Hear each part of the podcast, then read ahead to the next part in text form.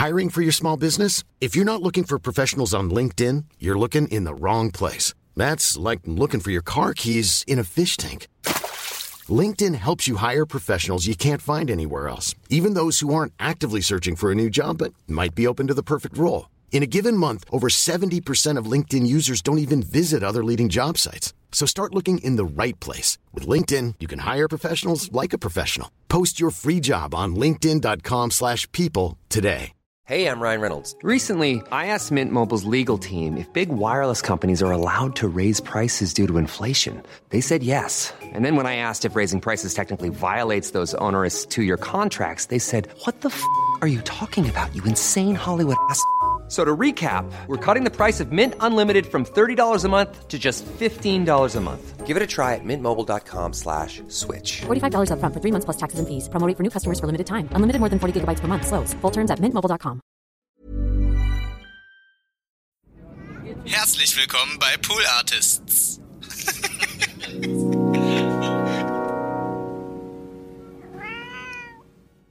Ich weiß, dass der Choreograf damals mich angebrüllt hat und hat gesagt, du bist wie eine Plastikblume. Man gehst dich und gehst dich und gehst dich und du wächst nicht.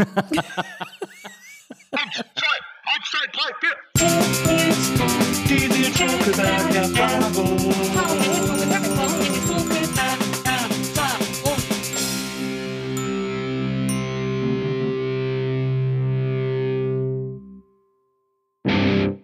Hallo, liebe NBE-ZuhörerInnen, herzlich willkommen zu einer neuen Folge der Nils Bokelberg-Erfahrung. Ich freue mich, dass ihr dabei seid und heute wird es mit Sicherheit eine ganz besondere Erfahrung, denn ich bin mega aufgeregt über meinen heutigen Gast. Ich freue mich total, dass sie hier ist, dass sie den langen, weiten Weg aus Köln auf sich genommen hat und ich habe schon erfahren, es war bahnmäßig eine Katastrophe, aber sie ist eine fantastische Frau, sie ist eine Allround-Entertainerin, sie ist schon so lange im Geschäft und äh, ist trotzdem irgendwie, äh, wirkt immer noch so frisch bei allem, was sie tut, als würde sie es zum ersten Mal machen und das finde ich eine so besondere Qualität, dass ich gefragt habe, ob sie kommt und sie hat gesagt, sie kommt gerne vorbei. Allerherzlichst willkommen, Isabel Varell. Oh, danke schön, Nils. Ich mache jetzt gerne mal diese Erfahrung mit dir. Ja, ja, sehr gut. Schön, was du gesagt hast, alles. Ich fühle mich sehr willkommen. Das danke. Das, ist- das ist erstmal das Allerwichtigste. Und ich bin immer noch frisch, hast du gesagt, ja. Ja, na, ich finde das, ich finde, du bringst, also das soll überhaupt nicht unscharmant, es ist sehr kompliziert, das zu formulieren, ohne dass es ins Uncharmante abdriftet. Aber ich, was ich so gut finde, ist, du hast dir sowas erhalten, was ich bei kaum einer Kollegin oder kaum einem Kollegen so sehe. Weil ich finde, alle Dinge, die du machst, machst du immer noch mal mit so einer, mit so einer Neugier und mit so einer Frische halt. Also das, bei dir hat man nicht so das Gefühl, dass du so, in Köln sagt man abgepitcht bist, äh, so abgebrüht, sondern du bist irgendwie überall, du stürzt dich immer wieder ins Abenteuer, habe ich das Gefühl.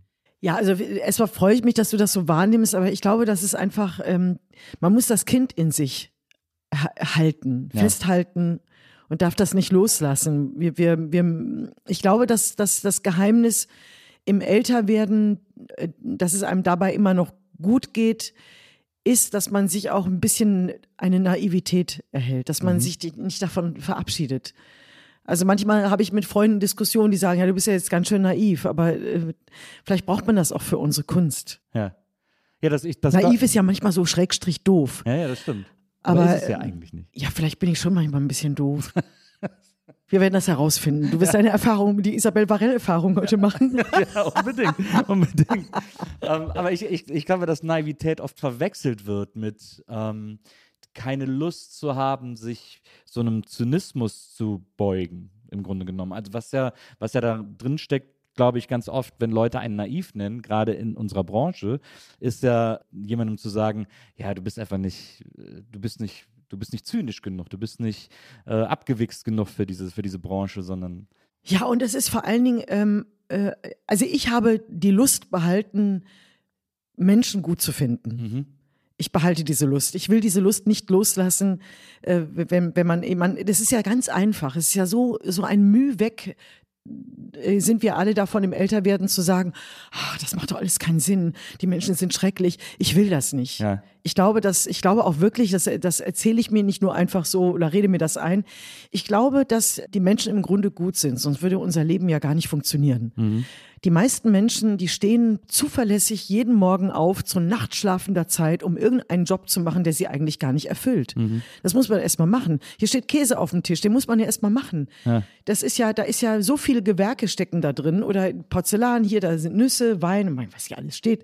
Ein Bild von meiner besten Freundin. Das muss man ja auch alles erstmal machen, die Möbel, an denen wir sitzen. Und wenn die Leute alle sagen würden, nö, heute habe ich keinen Bock, ich bleibe jetzt einfach liegen, die Welt kann mir egal sein, ich nehme, hol mir Sozialhilfe oder so. Dann würde die Welt gar nicht funktionieren. Die funktioniert nicht durch die Big Bosses, Ja. äh, durch die ähm, Wichtigen, die äh, sich die Riesengehälter abgreifen. Äh, Ich will das jetzt auch gar nicht so negativ sehen. Viele von denen haben es ja wahrscheinlich auch verdient. Diese Riesenboni. Ne? Bestimmt. Bestimmt. Auch da müssen wir an das Gute glauben. Aber äh, es funktioniert nicht ohne die ganz anderen, die vielen, Ja. die denen unterstehen. Ja. Das finde ich eine, das finde ich eine sehr. Äh, Du, wenn ich morgens in, in WDR komme, Nils, Mhm. und ich äh, gehe dann, ich tapper mit noch zu und Augen in die Maske, Mhm. dann sind vor mir diese Putzkolonnen da. Ja. Dann denke ich immer, boah, und ich jammer hier rum mit meinem frühen Aufstehen. Und ich habe das mal äh, eine Woche, da habe ich wieder eine Woche WDR frei, dann habe ich zwar nicht im Leben frei, ich arbeite ja auch noch andere Dinge, Ja. aber ich denke mir dann, wow, das ist ja jetzt, ich habe hier so eine schöne Arbeit, ich werde anerkannt. Die, das Team freut sich, wenn die mich sehen. Ich freue mich, wenn ich die sehe. Also ich werde da nicht gequält, ich werde da gut behandelt. Ich krieg dann auch noch ein tolles Feedback. Zwischendurch kriege ich auch mal einen drauf, ja. Manchmal auch zurecht. Aber ich, ich werde erfüllt. Ähm, Ich, es erfüllt mich, was ich da mache. Ich, ich habe ne, da einen geilen Job und äh, ich weiß nicht, ob jetzt jede Putzfrau, jeder Putzmann von diesen Reinigungsteams immer sagen, boah, ich habe jetzt einen geilen Job, ich muss jetzt vom WDR da die ganzen Gänge sauber machen. Hm. Ja, das ist natürlich ein Privileg, diesen Job zu machen, den wir machen oder machen zu dürfen, den wir machen. Und ich finde das gut, was du sagst, weil mir geht's ähnlich. Ich habe auch so einen relativ unerschütterlichen Glauben an die Menschheit, weil ich, also, weil ich sage immer, ich finde Menschen erstmal gut. Ich finde auch so gut, ich finde die guten Sachen, die wir hingekriegt haben, irgendwie alle super und ich freue mich jedes Mal neue Leute kennenzulernen und irgendwie äh, Das sehe ich, das sehe ich dir an. ja, also, und auch immer so Leute in mein Leben zu lassen und das mit denen zu teilen und sich auszutauschen, das finde ich alles total gut. Deswegen äh, verstehe ich diese Menschenliebe sehr. Also das, das habe ich auch äh, sehr in mir. Aber das ist trotzdem etwas, was, was viele Leute einem dann fast vorwerfen und sagen, ja, aber die, die Menschen sind schlecht, die Menschen sind böse, die wollen nur ihren eigenen Vorteil und so. Und selbst da bin ich ganz oft, dass ich sage, ja, na und? Also ist doch okay für manche. Also, weil man, man wird ja immer so gewarnt, dass man, dass man, wenn man so eine Einstellung hat zum Leben, dass man so leicht verarscht werden könnte oder so. Und dann sage ich immer, ja, dann sollen die mich doch verarschen. Ist mir Ich doch denke egal. genauso, und dann werde ich halt verarscht. Ja. Aber die Trefferquote ist bei mir gar nicht so schlecht. Ja, aber ich finde, also die, die mich nicht verarschen, die sind es dann auch wert. Die sind viel ich, mehr Dass ich so auch. aufgemacht habe. Ja. Also ich bin ja oft verarscht worden im Leben, aber also die meisten haben mich nicht verarscht. Ja. Und so muss man das ja sehen. Ja, eben. Finde ich auch. Schön, dass du da bist. Du hast eine harte Reise hinter mir. Wir sind wirklich ganz deep schon einges- eingestiegen hier äh, in das Gespräch. Ja, wir philosophieren hier schon. Jetzt gehen wir mal kurz an die Oberfläche, denn du hattest so eine klassische deutsche Reise heute hinter dir, was so, wo die Deutschen sich immer so schön drüber aufregen können, äh, weil du mit der Bahn gekommen bist und irgendwie x-mal umsteigen musstest. Ja, erst war äh, zu spät bereit, äh, die Bereitstellung des Zuges, dann war der Zug kaputt, dann müssen wir in einen anderen umsteigen und dann war Personenschaden. Dann hat wahrscheinlich wieder irgendjemand sich auf die Gleise gelegt. Ja, dann, hoffentlich nicht. Ich hoffe dann immer, dass es irgendwas anderes ist. Ja, ich hoffe dann auch immer, dass es was anderes ist. Ja, Ja. ja. Aber, aber Es war auf jeden Fall acht Stunden. Im Flieger wäre ich sehr weit gekommen. Bis nach Thailand vielleicht? Ich frage mich immer, wenn mir das auch schon ein paar Mal passiert ist, dieses äh, verspätete Bereitstellung oder wie das heißt. Das Ja. finde ich immer so einen komischen Grund, weil ich denke immer, diese Es hat nicht geschneit heute Morgen. Ja. Es hat nicht geregnet. Es war kein Sturm. Ja, genau. Kein Blatt flog durch die Luft. ich habe dann immer gleich die Warum? Vorstellung, Hat ja, einer ich, verpennt? ja, ich habe dann immer die Vorstellung, dass so ein Zugführer oder so, so jemand so verpennt hat, weil er irgendwie so total verkatert ist und dann so, ah, ich komme ja schon und so und sich dann so beeilen muss und so. Äh, weil ich, ich, ich weil ich denke immer so, die Logistik von so einem Riesenunternehmen muss doch so ein Zug hinstellen können. Also dieses das ist Ja, das checkt Das war heute Morgen, ging das nicht. Wahrscheinlich hat jetzt einer ein schlechtes Gewissen, weil Ja. er verpennt hat. Ja, hoffentlich hört er diesen Podcast. Ja, ja. das hoffe ich auch. Und hoffentlich hört auch der Personenschaden auch noch diesen Podcast. Ja, das, ich, also wie gesagt, da hoffen wir ja, dass das, äh, dass das irgendwie nicht das, das Schlimme war, was wir denken, was es, äh, was es gewesen ist. Nee, wir denken das jetzt einfach nicht mehr. Genau, genau. Ähm, erstmal schön, dass du da bist. Wir haben dir, wie gesagt, du hast es auch schon angesprochen, wir haben es dir hier so gemütlich wie möglich gemacht, äh, kleine Käseplatte bereitgestellt, äh, Rotweinchen Wow. ähm, und ein Foto deiner besten Freundin, äh, Birgit Schrowange, haben wir dir noch dahin Ja, das ist aber ganz toll. weil ich, das, ich fand das so süß, weil das, ähm, man liest das ja überall, dass ihr Best Friends seid und, äh, und auch schon sehr lange.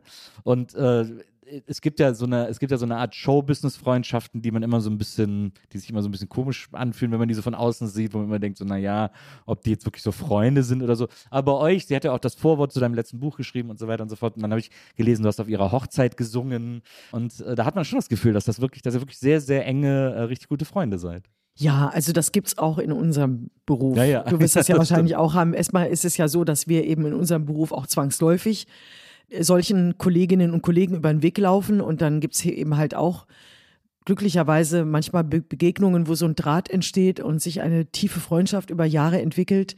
Das ist, äh, da unterscheiden wir uns ja gar nicht so, das weißt du selbst, von ganz äh, anderen Menschen, die in anderen Berufen sind. Also ich habe natürlich auch engste, aller, aller engste Freundschaften mit äh, anderen Berufen. Also eine von meinen engsten Freundinnen ist Arzthelferin. Hannelore. Ah ja, Ja, genau. Und du gelesen hast das Buch deinem Buch. gelesen. Ja, genau. ja Hannelore, genau. Also es gibt auch andere Berufe in meinem Leben äh, unter Freunden. Ja. Aber natürlich äh, begegnen mir im, in meinem Leben und bei, bei mir ist der Beruf vom Privaten schwer zu trennen. HP Kerkeling ist ja auch einer meiner langjährigsten, Mhm. engsten Freunde. Ja, wir haben uns halt kennengelernt durch den Job. Na klar. Es ist ja auch, das, ich finde, das beschreibst du ganz schön äh, in, in deinem Buch. Ähm, die guten alten Zeiten sind jetzt, dass wir den Titel auch mal gesagt haben. Ähm, Danke. weil da geht es viel auch so, äh, also es geht ja sehr viel darum, wie du dich Ängsten stellst äh, und sagst irgendwie so, nee, ich will das jetzt probieren. Also ich habe keine Lust, mich da jetzt irgendwie so äh, davon irgendwie zurückhalten zu lassen. Und da geht es äh, auch oft um so, um so Momente, wo du so ein bisschen ins kalte Wasser gesprungen bist, sei es am Theater, am Musical, äh, erzählst du, wie du da sehr angstvoll dich so einem schon bestehenden Ensemble gestellt hast und dann da irgendwie eingestiegen bist. Und da finde ich ja so interessant, dass die Leute, oder ich glaube, viele kennen das ja nicht oder können sich das nicht vorstellen. So eine Produktion, so eine Theaterproduktion oder so eine Musicalproduktion, das ist ja so eine, das ist ja so eine Hyperzeit, die da stattfindet, in der man sich so super schnell kennenlernt, super eng zusammenwächst und dann aber auch, wenn das vorbei ist, manchmal sich dann nur noch sporadisch sieht oder so. Also da macht man so einen ganz äh, engen Freundeszyklus auf so ganz kurze Zeit einmal durch, oder? Ja, also man benutzt, kann man fast sagen, dieses Ensemble als äh, Familie auf Zeit. Ja. Und man lässt sich auch gerne benutzen. Das ist einfach ähm, in der Theaterwelt so, dass du in, in so einer Probenzeit auch so die Hosen runterlassen musst. Ja. Und das ist so intim, dass du überhaupt gar keinen Schutz mehr um dich rum hast. Und dann willst du die alle lieb haben und dadurch geht das dann auch ähm, schnell mit dem Liebhaben. Und das ist auch einmal aus Ängsten heraus, aber es ist auch nicht unehrlich. Ja. Es ist ein, man, wir sind dann für eine gewisse Zeit auf Tournee, eine kleine Reisegruppe, die sich äh, zur, zur Family entwickelt. Natürlich bei einem Ensemble wie bei Hairspray, da waren wir 25 Darsteller auf der Bühne und dann noch 16 Musiker. Das ist natürlich klar, dass sich dann Lager bilden, Klicken, Lager klingt so negativ, mehr so Klicken, aber man hat dann so seine Lieblingsleute. Aber es ist schon dann so, dass sich das viel verliert. Aber es gibt so ein paar, denen ich nach wie vor auf Instagram folge. Und immer wenn ich sehe, ich habe auch neulich mit ihr geschrieben, die Sarah Kornfeld ist so eine hoch hochtalentierte junge Musical-Darstellerin und die hat neulich die Sally Bowles gespielt, Ah ja. ähm, äh, irgendwo Kabarett, auf Tour. Ich konnte ja. leider nicht hin, aber wir schreiben uns dann und ich gratuliere ihr dazu und freue mich so, dass sie eben dann mal aus einer kleineren Rolle in die erste Reihe kommt und die Hauptrolle spielt. Äh, Das sind Menschen, die man dann weiter irgendwie mental begleitet, aber es ist, äh, oder Uwe Kröger zum Beispiel, mit dem habe ich immer noch Kontakt, aber manchmal monatelang gar nicht. Ja. Aber das sind vielleicht Menschen, die gehören nicht zu den allerengsten Freunden, aber die waren mir eine Zeit lang so wichtig und das hört dann auch im Herzen nicht auf. Und im Herz, in meinem Herzen ist ganz viel Platz. Und äh, da bin ich auch so aufgefangen worden. Ich war ja wirklich äh, der, der einzige Einsteiger neben Uwe Kröger, der es aber alles ganz locker genommen hat. Der hat diese Rolle schon x-mal gespielt mit anderen Ensembles und ich konnte es immer nicht glauben. Wir hatten eine Premiere und dann stand er in der Gasse und hat noch gewhatsappt. Kurz vor seinem Auftritt. Ich konnte es nicht, mir ist der Arsch auf Grundeis gegangen. Aber für mich war das Thema Ängste halt wichtig für dieses Buch, weil ich habe mein ganzes Leben lang immer behauptet, ich hätte vor nichts Angst, Ja. weil ich den Job auch wollte, immer wieder. Und im Älterwerden ist das eine tolle Sache, dass man einfach sagen kann, äh, ich hatte immer eine Arsch voll Angst. Ja. Und man kann zu den Dingen einfach stehen, weil man kann ja in meiner Vita lesen jetzt, was ich alles geschafft habe. Ich bin ja da nicht weggeflogen oder rausgeflogen oder habe auch keinen Text. Doch, Text habe ich mal vergessen, aber ich habe die Aufgaben erfüllt. Und jetzt kann ich heute sagen, ich habe schrecklich viel Angst, aber ich würde es gerne machen. Ja. Und man wird mich trotzdem nehmen, weil man einfach weiß, die ist stabil, die hält das aus, die wird es schaffen. Ja. Also ich habe auch schon immer wahnsinnig viel mit Angst zu tun gehabt. Und es ist, es ist ja fast so ein Aber bisschen. hast du es immer zugegeben? Nö, ich habe es ja auch sehr lange mir selber gegenüber gar nicht zugegeben. Also das, Ja. dieser Erkenntnisprozess musste ja erstmal einsetzen, so ein bisschen, als ich älter wurde. ähm, und dann hatte ich eine Zeit lang ich richtig drunter gelitten, hatte ich auch so Panikattacken und so ein Scheiß irgendwie. Und dann habe ich, und das habe ich irgendwie so überwunden, mit der Hilfe auch eines meiner besten Freunde, der mir da sehr beiseite stand, den ich auch so ein, immer anrufen konnte, wenn ich Wo hast du denn Panikattacken gehabt? Überall. Also auch zu Hause, unterwegs, in der Bahn.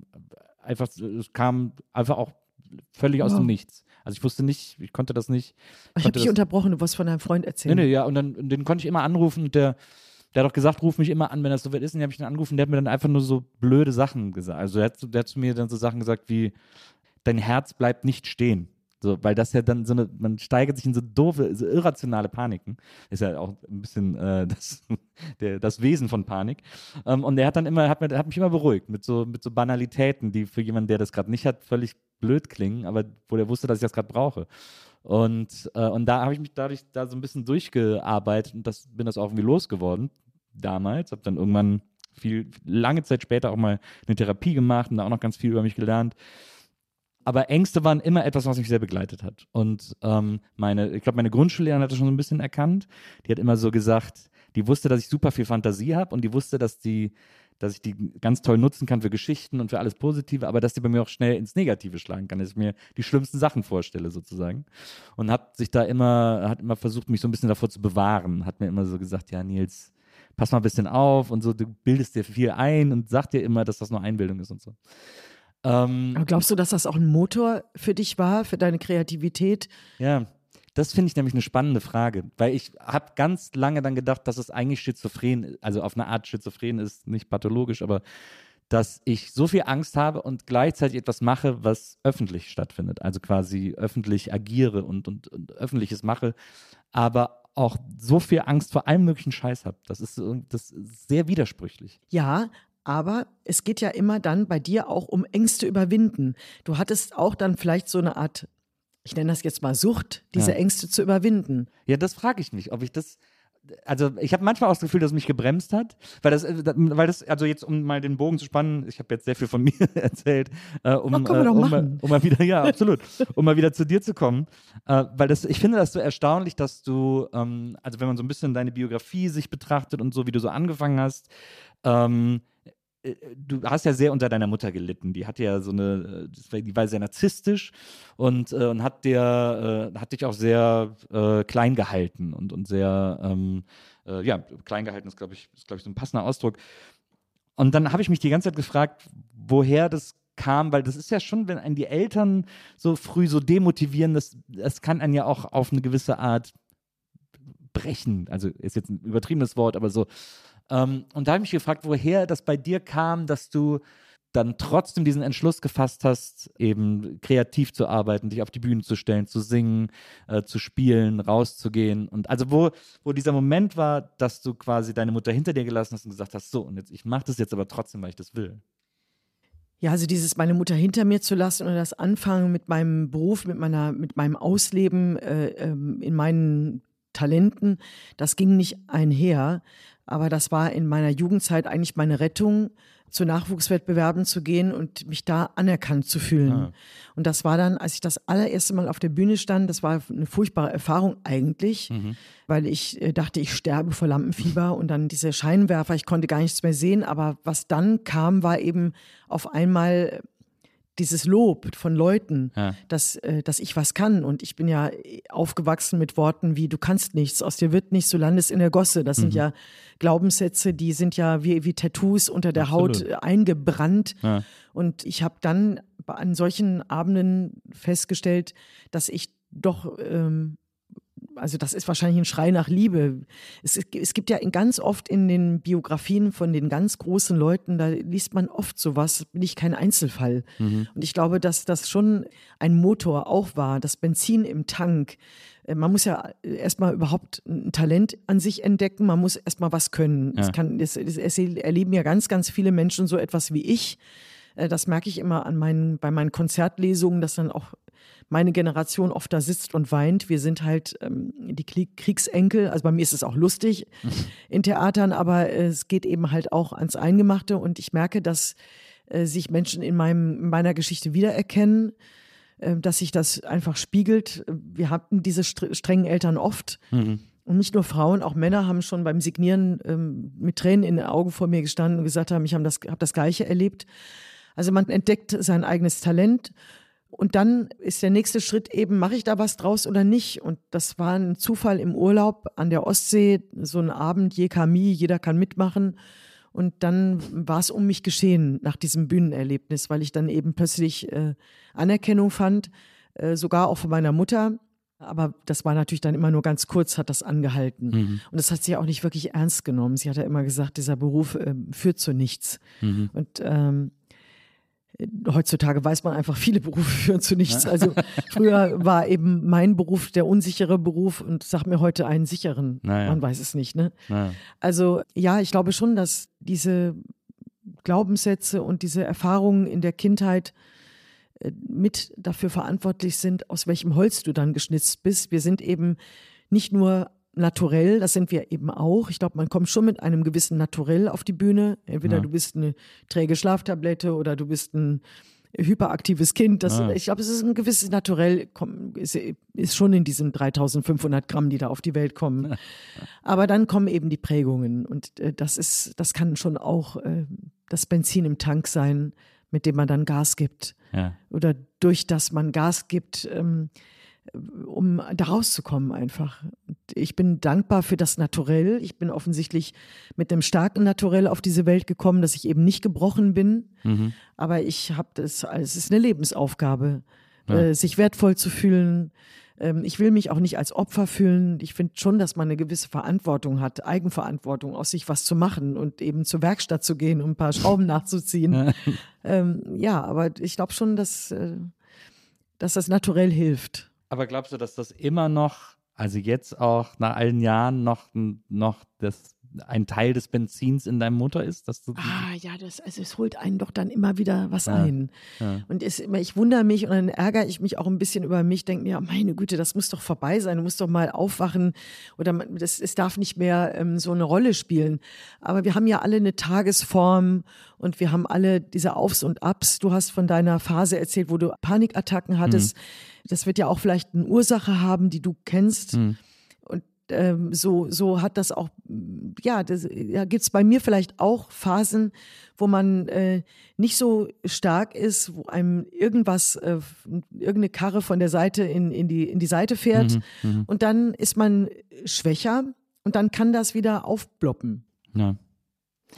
Du äh, trägst ja unter anderem auch die schwere Bürde, in Düsseldorf aufgewachsen zu sein. Äh, Du bist Kölner, ja? ich bin Westelinger. Ich komme äh, zwischen Köln und Bonn. Äh, bin ich aufgewachsen, genau. Aber ich fühle mich Köln dann eher äh, zugetan. Äh, Köln ist doch viel schöner. Warst du da mal in letzter Zeit? ja, ist doch wunder, wunderschöner. Ich habe auch gerade ein Buch über Köln geschrieben. Nee, ich meine jetzt Düsseldorf. Ach so. Jetzt nicht vom Thema abschweifen. Ob du das letzte Mal, äh, wann du das letzte Mal in Düsseldorf weiß- Also warst? ich, ich, äh, ich gebe auch gerne zu, dass ich äh, öfter mal in Düsseldorf, äh, nicht öfter, aber jetzt ein paar Mal war und es war schon okay. Also gibt schon äh, auch schöne Es war Ecken. okay. Gibt schon auch schöne Ecken. Ich finde, man muss halt diesen Kampf zwischen Köln und Düsseldorf ein bisschen pflegen, weil der einfach sehr witzig ist. Ja, der ist witzig und der ist ja auch liebevoll und jeder Kölner gibt einem unter vier Augen zu, dass Düsseldorf schöner ist. Und wenn du aus, Düs aus und wenn du aus Köln auf die Autobahn fährst nach Düsseldorf, da steht da nie Düsseldorf, da steht Krefeld, Neuss, Venlo, als gäbe es Düsseldorf nicht. Das ist doch unglaublich, ne? Wenn du aus Düsseldorf rausfährst, Ja. die, auf die Autobahn Richtung Köln, steht in, in Köln, in Düsseldorf steht schon überall Köln, Ja. Köln, Köln, Köln. Ja, kannst du mal sehen. Das ist echt ein Ding. Das siehst du immer, das ist doch, es schreit doch danach zu glauben, dass die Düsseldorfer irgendwie toleranter sind. Oder dass die lieber nach Köln wollen. Deswegen schreiben sie sich so früh wie möglich in die eigene Also. Stadt. Also ich liebe beide Städte. Ich bin ja Wahlkölnerin. Ja. Ich, ich lebe jetzt in Köln. Ja. Ähm, das auch schon ziemlich lange. Äh, ich, ich, ich mag die Kölsche Art, die Ja. Kölschen Lieder, das ist völlig klar. Also Köln hat die schönere Musik, Ja. aber Düsseldorf ist halt auch ganz toll. Ja. es ist auch, ich finde, ich finde es wirklich, ich finde, man muss das so ein bisschen pflegen, diesen Zank, äh, weil der einfach wirklich, ich finde den sehr amüsant. Ich habe auch in, in meinem Köln-Buch ein ganz Kapitel über Düsseldorf geschrieben und habe mal ein bisschen erklärt, äh, wo das alles herkommt und dass man das nicht so ernst nehmen muss. Und das sogar ja äh, bei der Schlacht bei Worringen, und das äh, muss man, darf man gar nicht so ganz so laut sagen, ähm, die Düsseldorfer den Kölnern geholfen haben. Das gab ja immer das, die, die Geschichtsschreibung, quasi die Mundpropaganda sagt ja, dass die Düsseldorfer damals an der Seite des Klerus gegen die Kölner gekämpft hätten. Aber in Wirklichkeit haben die, sind die Düsseldorfer den Kölnern zur Hilfe geeilt, um die Stadt zu verteidigen. Das muss ich mir merken. Das muss man sich mal vorstellen. Da habe ich was gelernt Da bin jetzt. ich auch aus allen Wolken gefallen, als ich das erfahren habe. ähm, na, bist auf jeden Fall in, in Düsseldorf aufgewachsen. Wie ist man, äh, als du so, es ging ja bei dir so los, also du hast jetzt erzählt, so erste Talentshows, wo du dann so, so Selbstbewusstsein getankt hast und wo das irgendwie, wo das, wo das spannend wurde ähm, und wo du gemerkt hast, dass das, dass es da was gibt, was dich irgendwie elektrisiert, was dir Spaß macht, was dir was gibt. Wie hast du denn dann den Sprung geschafft, zu sagen, das ist jetzt, das mache ich jetzt beruflich? Also wie, wie ging dieser, dieser Übergang von äh, Schule zu, zu Beruf? Ja, das dir? war ganz schnell. Also ich war ja auch ein schlimmes Kind. Ich, hab, ich bin von zwei Schulen geflogen. Ja. Ich wurde in der Schule immer schlechter. Und es war einfach klar, für mich stand mit 13, 14, 15 stand für mich fest, dass ich Sängerin werden möchte.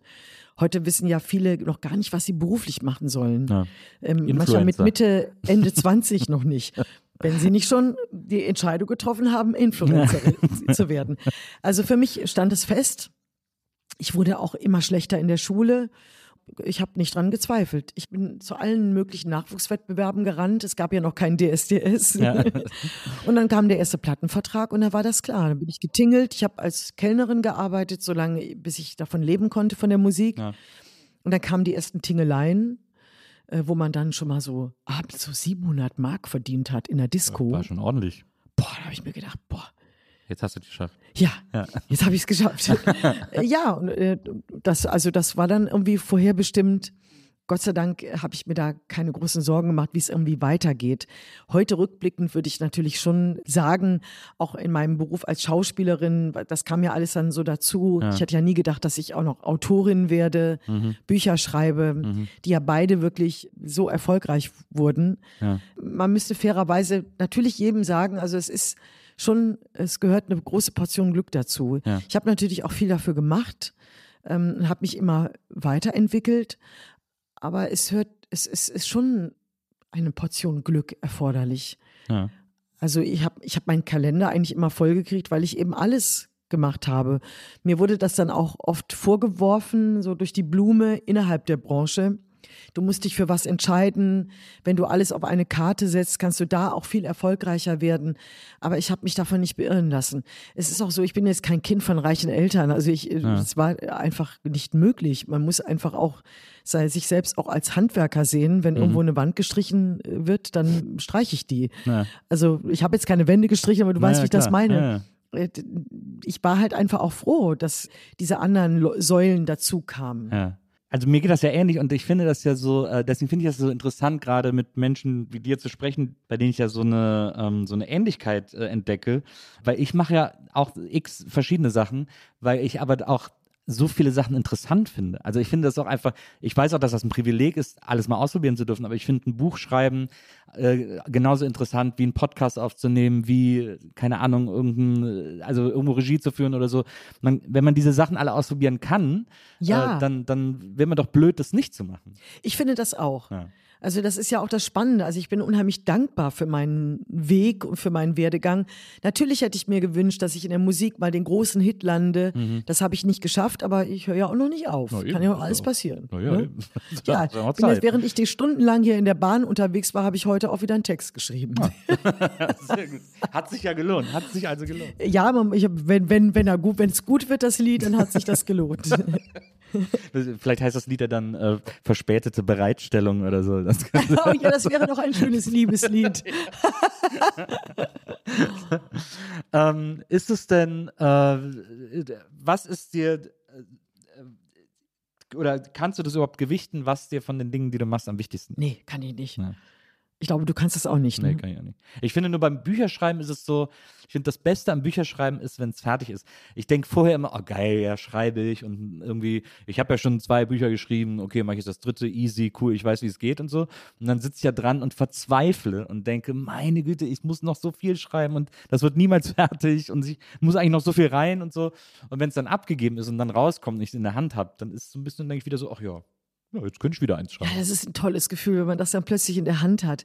Ja, also ich habe zwei geschrieben und da war es bei beiden so, dass ich wirklich im Schreibewahn war. Mhm. Also ich habe ja erstmal gar nicht gewusst, dass ich Bücher schreiben kann und hatte wieder so ein äh, Angebot von einem Verlag. Ja, Frau Varell, wir würden gerne Ihre Geschichte veröffentlichen, aber Sie brauchen gar nicht selber zu schreiben. Es gibt ja Ghostwriter. Ja. Und das war für mich nie eine Option.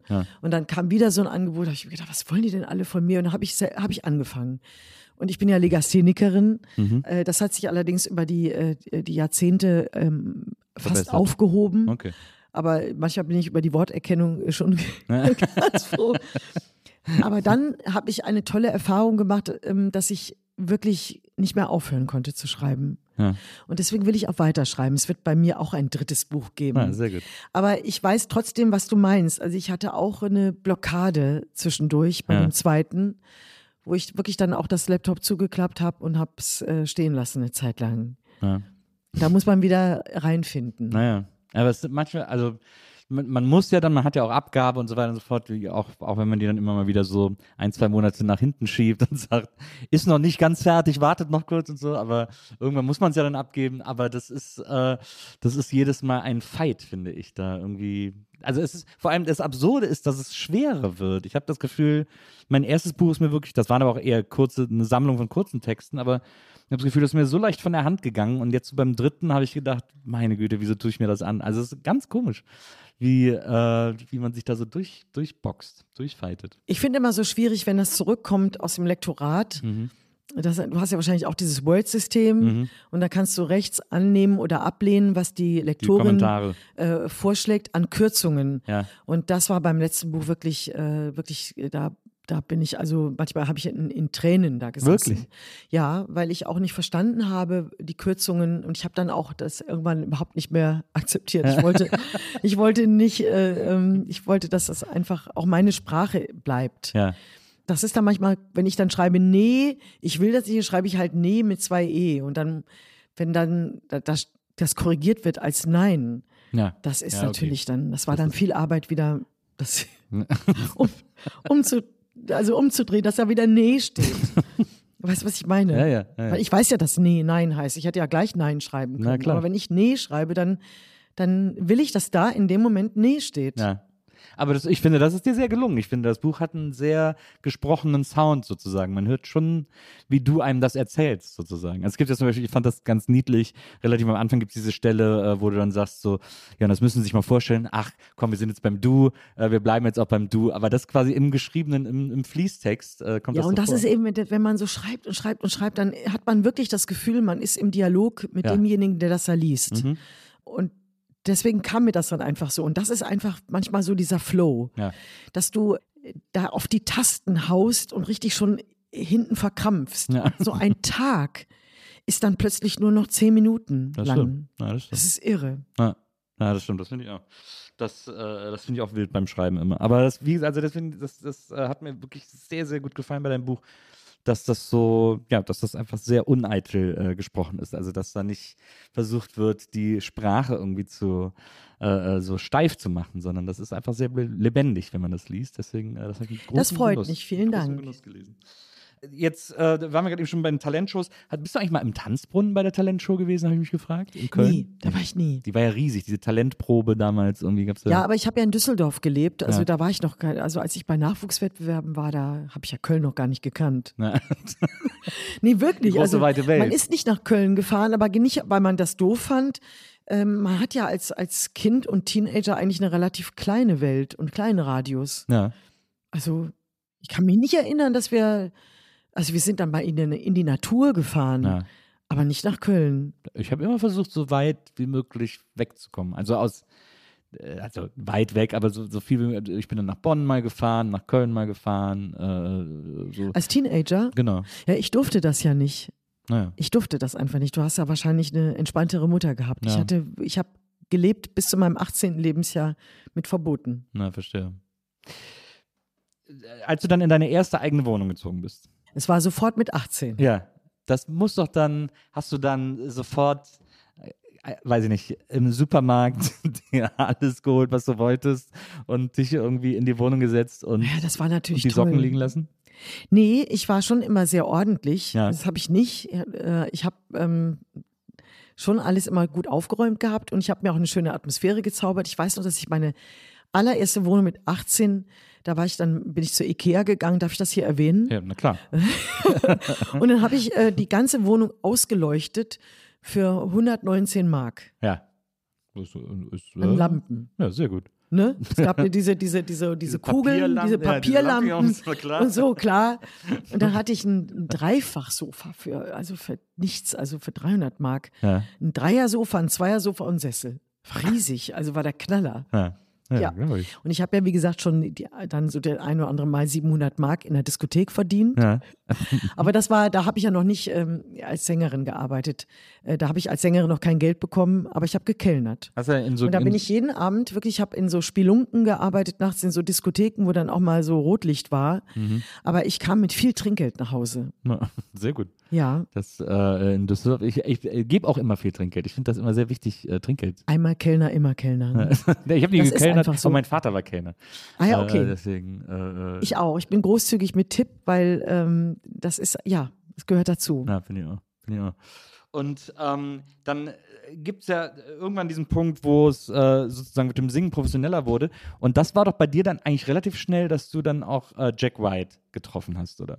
Der, den, Ja, also, genau, das war mein erster Plattenvertrag. Ja. Genau. Der, der, deutsche, der deutsche Komponist, nee, es gibt ja noch einen amerikanischen Jack White von den White Stripes, aber der war es nicht, sondern der deutsche, äh, der deutsche Schlagerkomponist. Looking for Freedom ist ja zum Beispiel, glaube ich, eine Jack White-Produktion. Ja, genau. Ja. Aber nicht ein, nicht ein Song von ihm. Das war, glaube ich, ein Cover. Das hat, hat er mit David Hasselhoff aufgenommen. Ja. Aber das war, glaube ich, keine, keine, Produkt, keine äh, Komposition von ihm. War das nicht ein Cover? Kann sein, ja, kann, das weiß ich nicht mehr genau.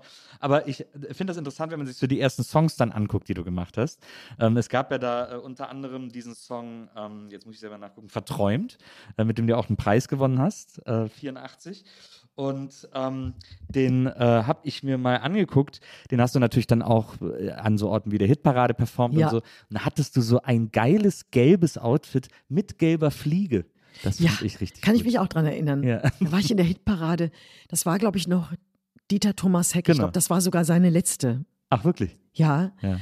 Und das war für mich irre. Da war ich bei der Hitparade und ich habe dann plötzlich dieses Studio gesehen. Das ist klitzeklein. Das sieht alles immer so riesengroß aus Ja. im Fernsehen. Aber das ist klitzeklein und ich war natürlich tierisch aufgeregt, Live-Gesang und so. Mhm. Aber das war toll. Die haben auch, die, die haben auch da den Gesang viel zu laut dann gehabt. Also man hat, man hört dich die ganze Zeit, man hört das Playback fast gar nicht. Und man hört dich die Aber ganze an Zeit. einer äh, Stelle, wenn du es durchgehört hast, Ja. hat er den Pegel runtergenommen beim, bei einem Adlib von mir. Ah ja. Und das hat mich total geärgert, weil ähm, dass er mich dann runtergezogen hat und hat man das Gefühl gehabt an der Stelle, dass ich nicht volle Kraft singe. Ja. Also du bist ja wirklich in den Händen dieser Tonmenschen. Ja, da muss man absolut. einfach hoffen, dass da jemand sitzt, der das gut kann. Ich fand das auch so, wenn man diesen Auftritt nochmal sieht, den kann man auf YouTube sehen und so. Das, ich finde das lustig, weil da ist ja etwas, was wir alle aus der Hitparade kennen. Da kamen ja dann immer die Fans auf die Bühne und haben den InterpretInnen äh, Rosen überreicht oder so.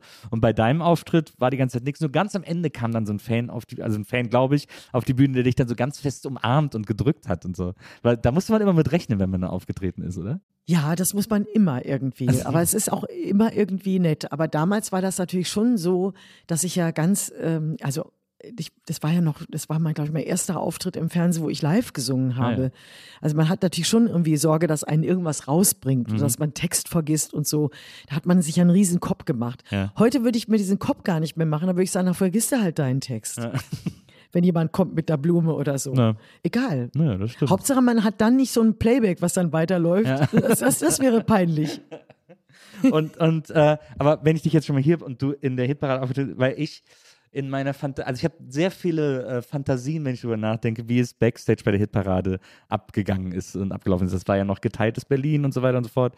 Ähm, Und äh, wie war es, also wie war Dieter Thomas Heck und war es so, dass nach der Hitparade alle Künstler in der Hotelbar zusammensaßen und ein Bier getrunken haben? Ein Bier, da wurde gesoffen.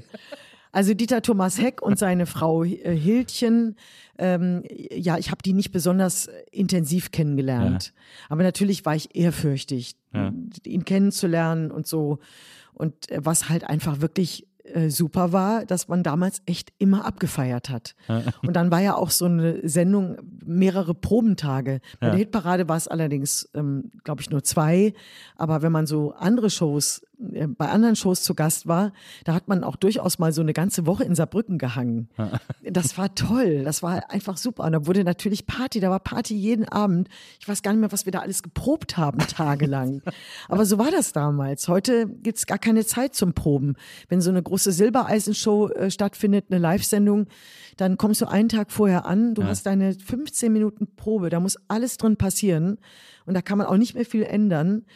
Und äh, ähm, da gibt es, wenn du dann, ja, da wird auch nicht live gesungen, natürlich. Das ist, äh, wenn das jemand will, ist das eher kompliziert. Na, verstehe. Ähm, das finde ich toll bei Giovanni Zarella, da singen einige live. Nicht Ja. alle, aber einige tun es wirklich. Ja. Und das finde ich, finde ich ganz toll.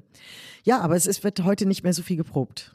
Ja, aber das ist ich. Zeit ist Geld. Ja, das stimmt. Ne? Aber ich, das, ich, also diese, diese 80er Jahre Fernsehwelt, die ist etwas, was mich wahnsinnig fasziniert. Also da war ich, war ich, ich kann mir das so richtig vorstellen, wie sie nach der, wie sie bei der Hitparade dann irgendwie äh, an der Bar dann äh, alle mit so Pilzkorn, äh, Howie äh, und wie sie alle heißen, äh, da sitzen und sich äh, irgendwie zuschütten und dann da das gute Leben leben, sozusagen. Das, das, Ja, also, also ich, ich bin echt überhaupt kein Mensch, der sagt, früher war alles besser. ja. Aber es war wirklich nicht früher alles besser. Also es kommt natürlich auch mit dieser Feierei viele andere Gedanken zurück und Erinnerungen zurück, die nicht schön waren.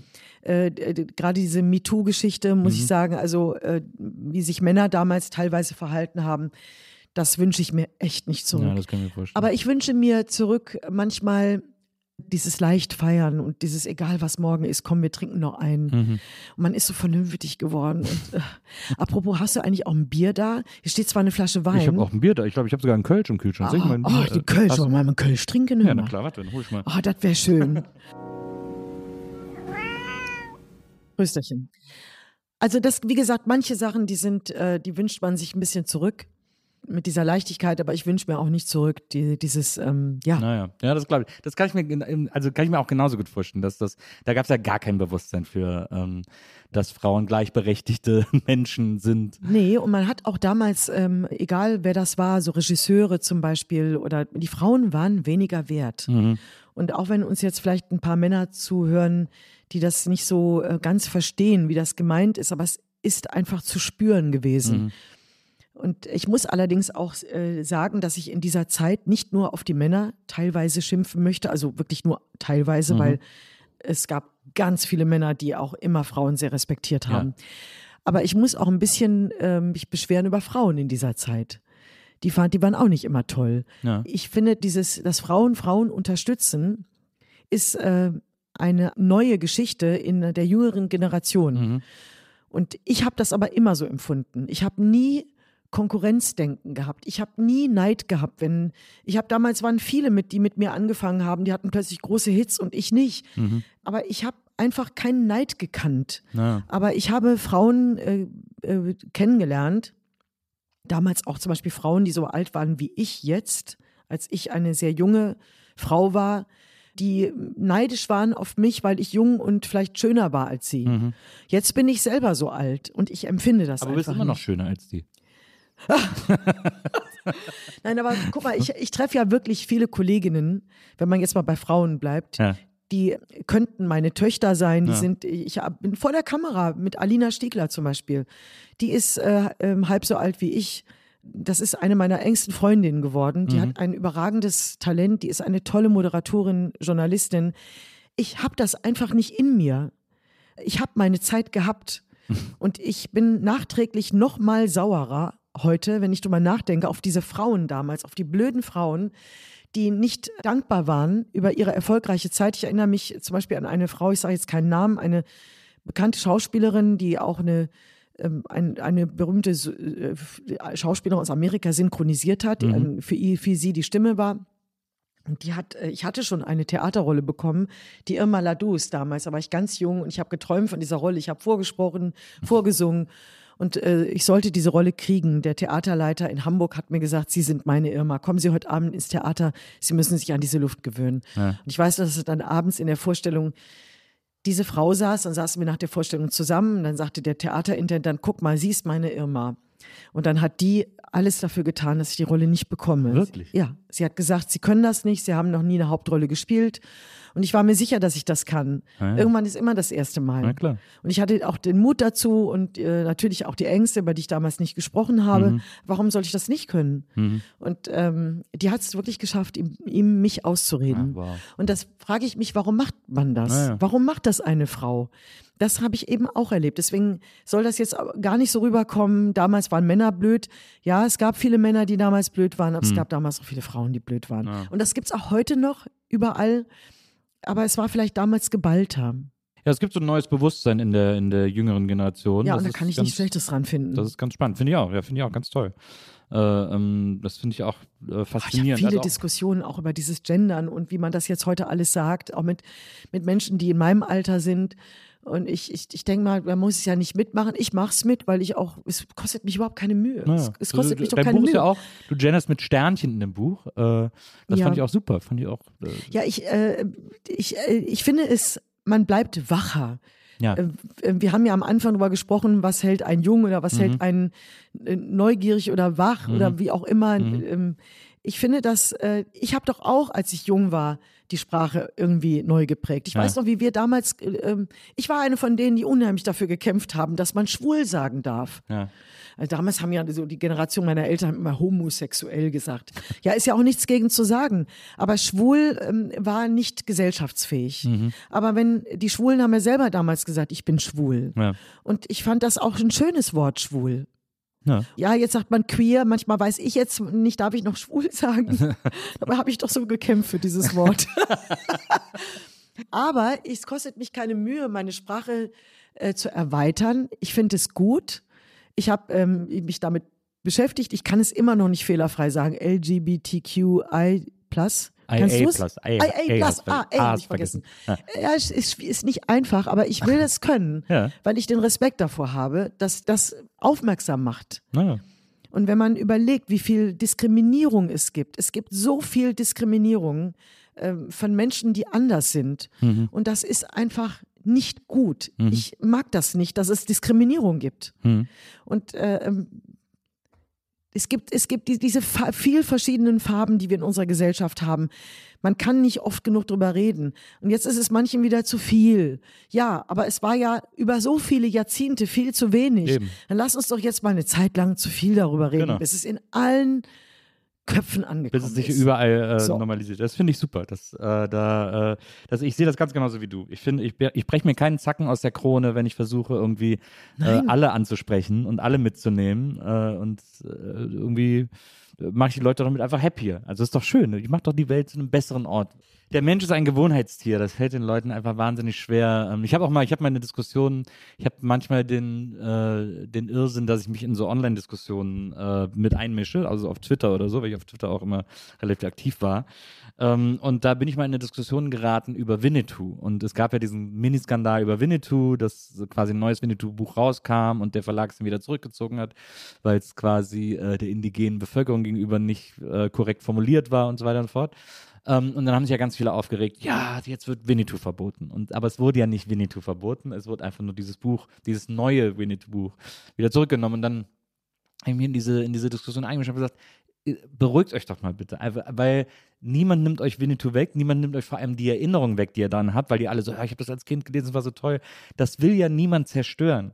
Aber Nee. wir sind halt jetzt woanders und auch heute würde kein zehnjähriges Kind mehr die Karl-May-Bücher lesen, weil die halt auch völlig aus der Zeit gefallen sind. Und dann Ja. ist das ja okay, wenn man das selbst so als Erinnerung hat, aber man muss das doch nicht per Krampf erhalten, wenn das keinen mehr interessiert sozusagen. Und das, Ja. da habe ich, mir- hab ich mir nicht viele Freunde mitgemacht in dem Moment, aber es, ich fand es trotzdem irgendwie äh, wichtig. Aber dass das muss man dann auch das zu aushalten. Ja, wir eben, halten das absolut. jetzt aus. Wahrscheinlich Genau. hören uns jetzt auch ein paar Menschen zu und das ist, die das vielleicht nicht so, so ganz teilen. Das ist auch in Ordnung, aber vielleicht kann man, wenn man drüber redet, den einen oder anderen Menschen rumkriegen, ganz nett mal drüber nachzudenken, dass Mhm. es, dass jede Generation auch ein Recht darauf hat, eine, eine Sprache neu zu prägen Ja, und dass jede, jede ähm, Form von Menschen, jede Gruppe von Menschen ein Recht darauf hat, die neuen Generationen der indigenen Völker zum Beispiel ein Recht darauf haben, zu sagen, Moment mal, wisst ihr eigentlich, was ihr da sagt? Mhm. Das ist doch in Ordnung. ja. Ich Ja, finde das finde ich völlig, völlig in Ordnung. Das ist, äh, Finde ich auch. Kommen wir zurück zu den 80ern. Ähm, einen anderen tollen Auftritt, den ich von dir gesehen habe, äh, war bei Na sowas, als äh, Tommy Gottschalk das noch äh, moderiert hat. Da hat er dich als Isabel Farrell angesagt. Äh, müssen wir an dieser Stelle nochmal festhalten. ja, es ist ein bisschen bayerisch, ne? Da sagt man ja auch Viktualienmarkt. Ja, Für mich stimmt. war das immer der Viktualienmarkt und ich heiße eigentlich Varell. hat er, hat er Isabel Farrell angesagt. Und da hast du den Song gesungen, äh, Die Sonne geht auf. Die Sonne geht auf. Äh, bei, Bei Tommy, Tommy zu, zu Bei Tommy zu Hause. Ja. Was für ein schöner Reim. Das ja, war, das war aber das war. Zufall, das habe ich nicht wegen ihm aufgenommen, Ja. sondern das war der Texter. Damals habe ich ja meine Texte noch nicht selber geschrieben. Ja. Und äh, dann, ja, dann war ich in der Sendung drin, das hat natürlich gepasst. Ich glaube, dass Tommy wirklich gedacht hat, dass du das für ihn geschrieben hast. Da habe ich noch nicht geschrieben, das hat wahrscheinlich ein Mann geschrieben, diesen Text. Das war, ja- das war auch eine Coverversion äh, von äh, Marlene Ricci. Ähm, You're Changing My Life ist im Original. Und äh, was ich auch interessant fand, war, ich habe dann mal das äh, Cover gesehen online, habe mir das Cover so angeguckt und da stand dann so groß drauf, weil das war ja auch noch zur, äh, zur Jack White-Zeit, aber da stand dann groß drauf, eine Uwe Schikora-Produktion. Und äh, Uwe Schikora wiederum ist ja quasi alter Ostrock-Adel, der war ja bei der äh, Klaus-Renft-Kombo äh, zu DDR-Zeiten, die so die größte Rockband der DDR waren. Und ist dann äh, in meinem Geburtsjahr, äh, hat er rüber gemacht, äh, in Kuba irgendwie, ist er, äh, andere, andere Abzweigen genommen im Westen. Und, äh, und hat dann offensichtlich mit Jack White eine ganze Zeit lang zusammengearbeitet. Kannst du dich an Uwe Schikora erinnern? Ja, Ja. Wie war der, wie, wie war das, wie war das mit dem zu arbeiten? okay. Ja. Also wir haben einen Song zusammen aufgenommen. Ich muss ganz ehrlich gestehen, ich war immer ein bisschen enttäuscht, wenn Jack White einen anderen Produzenten hinzugezogen hat, weil er selber keine Zeit hatte. Na, verstehe. Jack hat sich damals orientiert Richtung Amerika Ja. und der Beste im Studio war wirklich Jack, Ja. weil er selber vielleicht auch mal Sänger war. Ich, vielleicht lag es daran. Ja. Der war, der Jack war einfach wahnsinnig einfühlsam Ah, ja. äh, hinter dieser Glasscheibe. Und ich war damals ja auch noch am Anfang Mhm. äh, meiner Karriere und noch sehr aufgeregt im Studio. Und äh, da war wirklich so einen Song aufzunehmen, harte Arbeit, weil durch die Aufregung hat man Intonationsschwächen. Heute ist das alles so einfach. Da geht man in den Song, singt irgendwie auf, auf zehn Spuren den Song zehnmal durch und dann werden die besten Stellen zusammengeflickt. Ja. Aber es gibt halt auch so Songs, die sind so One-Take-Songs. Na klar. Einfach, die sind so vom Gefühl her so, dass man einfach durchsingen muss. Und ich bin auch ein Durchsinger und ich singe immer das ganze Lied. Und dann kann man ja wirklich aus den verschiedenen Spuren sich was zusammensuchen. Äh, aber ich habe heute auch keine Ängste mehr am Mikrofon Ja. äh, und, und kann sie- am Mikrofon im Studio singen, als hätte ich vor mir 10.000 Leute sitzen. Aber das muss man ja erstmal erzeugen. Du bist ja neu im Studio, du hast noch Angst, einen einen Ton nicht zu treffen und schämst dich dann. Und äh, ich hatte damals auch aus Angst Intonationsschwächen. Ähm, ja, und dann war das wirklich am besten mit Jack. Ja, verstehe. Und mit Uwe Schikora, da müsste ich mich richtig anstrengen, mich zu erinnern. Aber es war halt für den einen Song. Naja. Ja. Das, ich fand das so interessant, dass er das, also weil dann stand, es war so, es war so seltsam auf dieser Platte, dass da drauf stand, eine Uwe Shikora-Produktion und darunter stand dann irgendwie noch so bei Jack White. Ja, dass- dass er Executive Producer Ja, Jack ja, genau. White. Ja, Das genau. bisschen- Genau. So ein bisschen seltsam, äh, bemerkenswert. Aber ja, dann, äh, dann bist du ja quasi erstmal wirklich voll in dieses Schlagerding äh, eingestiegen. Man muss ja auch wirklich sagen, ich habe zuletzt noch mit äh, Thomas Hermanns äh, drüber diskutiert, äh, dass wir festgestellt haben, dass Schlager in den 80ern ja wirklich nochmal und auch 70er äh, textlich nochmal eine andere Hausnummer waren als heute. Also wirklich äh, da auch irgendwie größere Themen angesprochen wurden. Also auch, ne, wenn man, auch wenn man es heute vielleicht kitschig findet, aber so eine diese die ganzen Juliane Werding-Geschichten äh, oder Gunter Gabriel oder so. Es gab wirklich tolle Sachen, muss ich auch sagen. Aber ich wollte Schlager eigentlich gar nicht machen. Mhm. Hat mich Jack White äh, überredet. Ich wollte eigentlich das französische Chanson singen. Ich war Natürlich. so äh, geprägt von der französischen Sprache, die habe ich so geliebt und ähm, ich wollte das eigentlich gar nicht. Ja. Und die ersten Songs waren auch rockiger, aber ich habe mich dann schon überreden lassen und äh, mich auch äh, beraten lassen Mhm. Von, von, von Jack damals. Ich habe das zwischenzeitlich mal so ein bisschen bereut, dann aber auch wieder nicht und habe mich immer wieder ausprobiert. Aber dann kamen, wie gesagt, auch andere Aufgaben dazu. Ähm, irgendwann waren mir aber die Texte zu seicht. Dann habe ich aus der Not heraus vor, vor, weiß ich nicht, 14, 15 Jahren angefangen, Texte selber zu schreiben. Mhm. Und damals hatte ich einen Produzenten, Willi Klüter, mit dem ich auch immer mal wieder was mache. Der hat mich bestärkt, sagt er, du kannst das, schreib weiter, schreib weiter. Ja. Und er sagt mir über die Jahre immer wieder, du wirst immer besser, schreib weiter.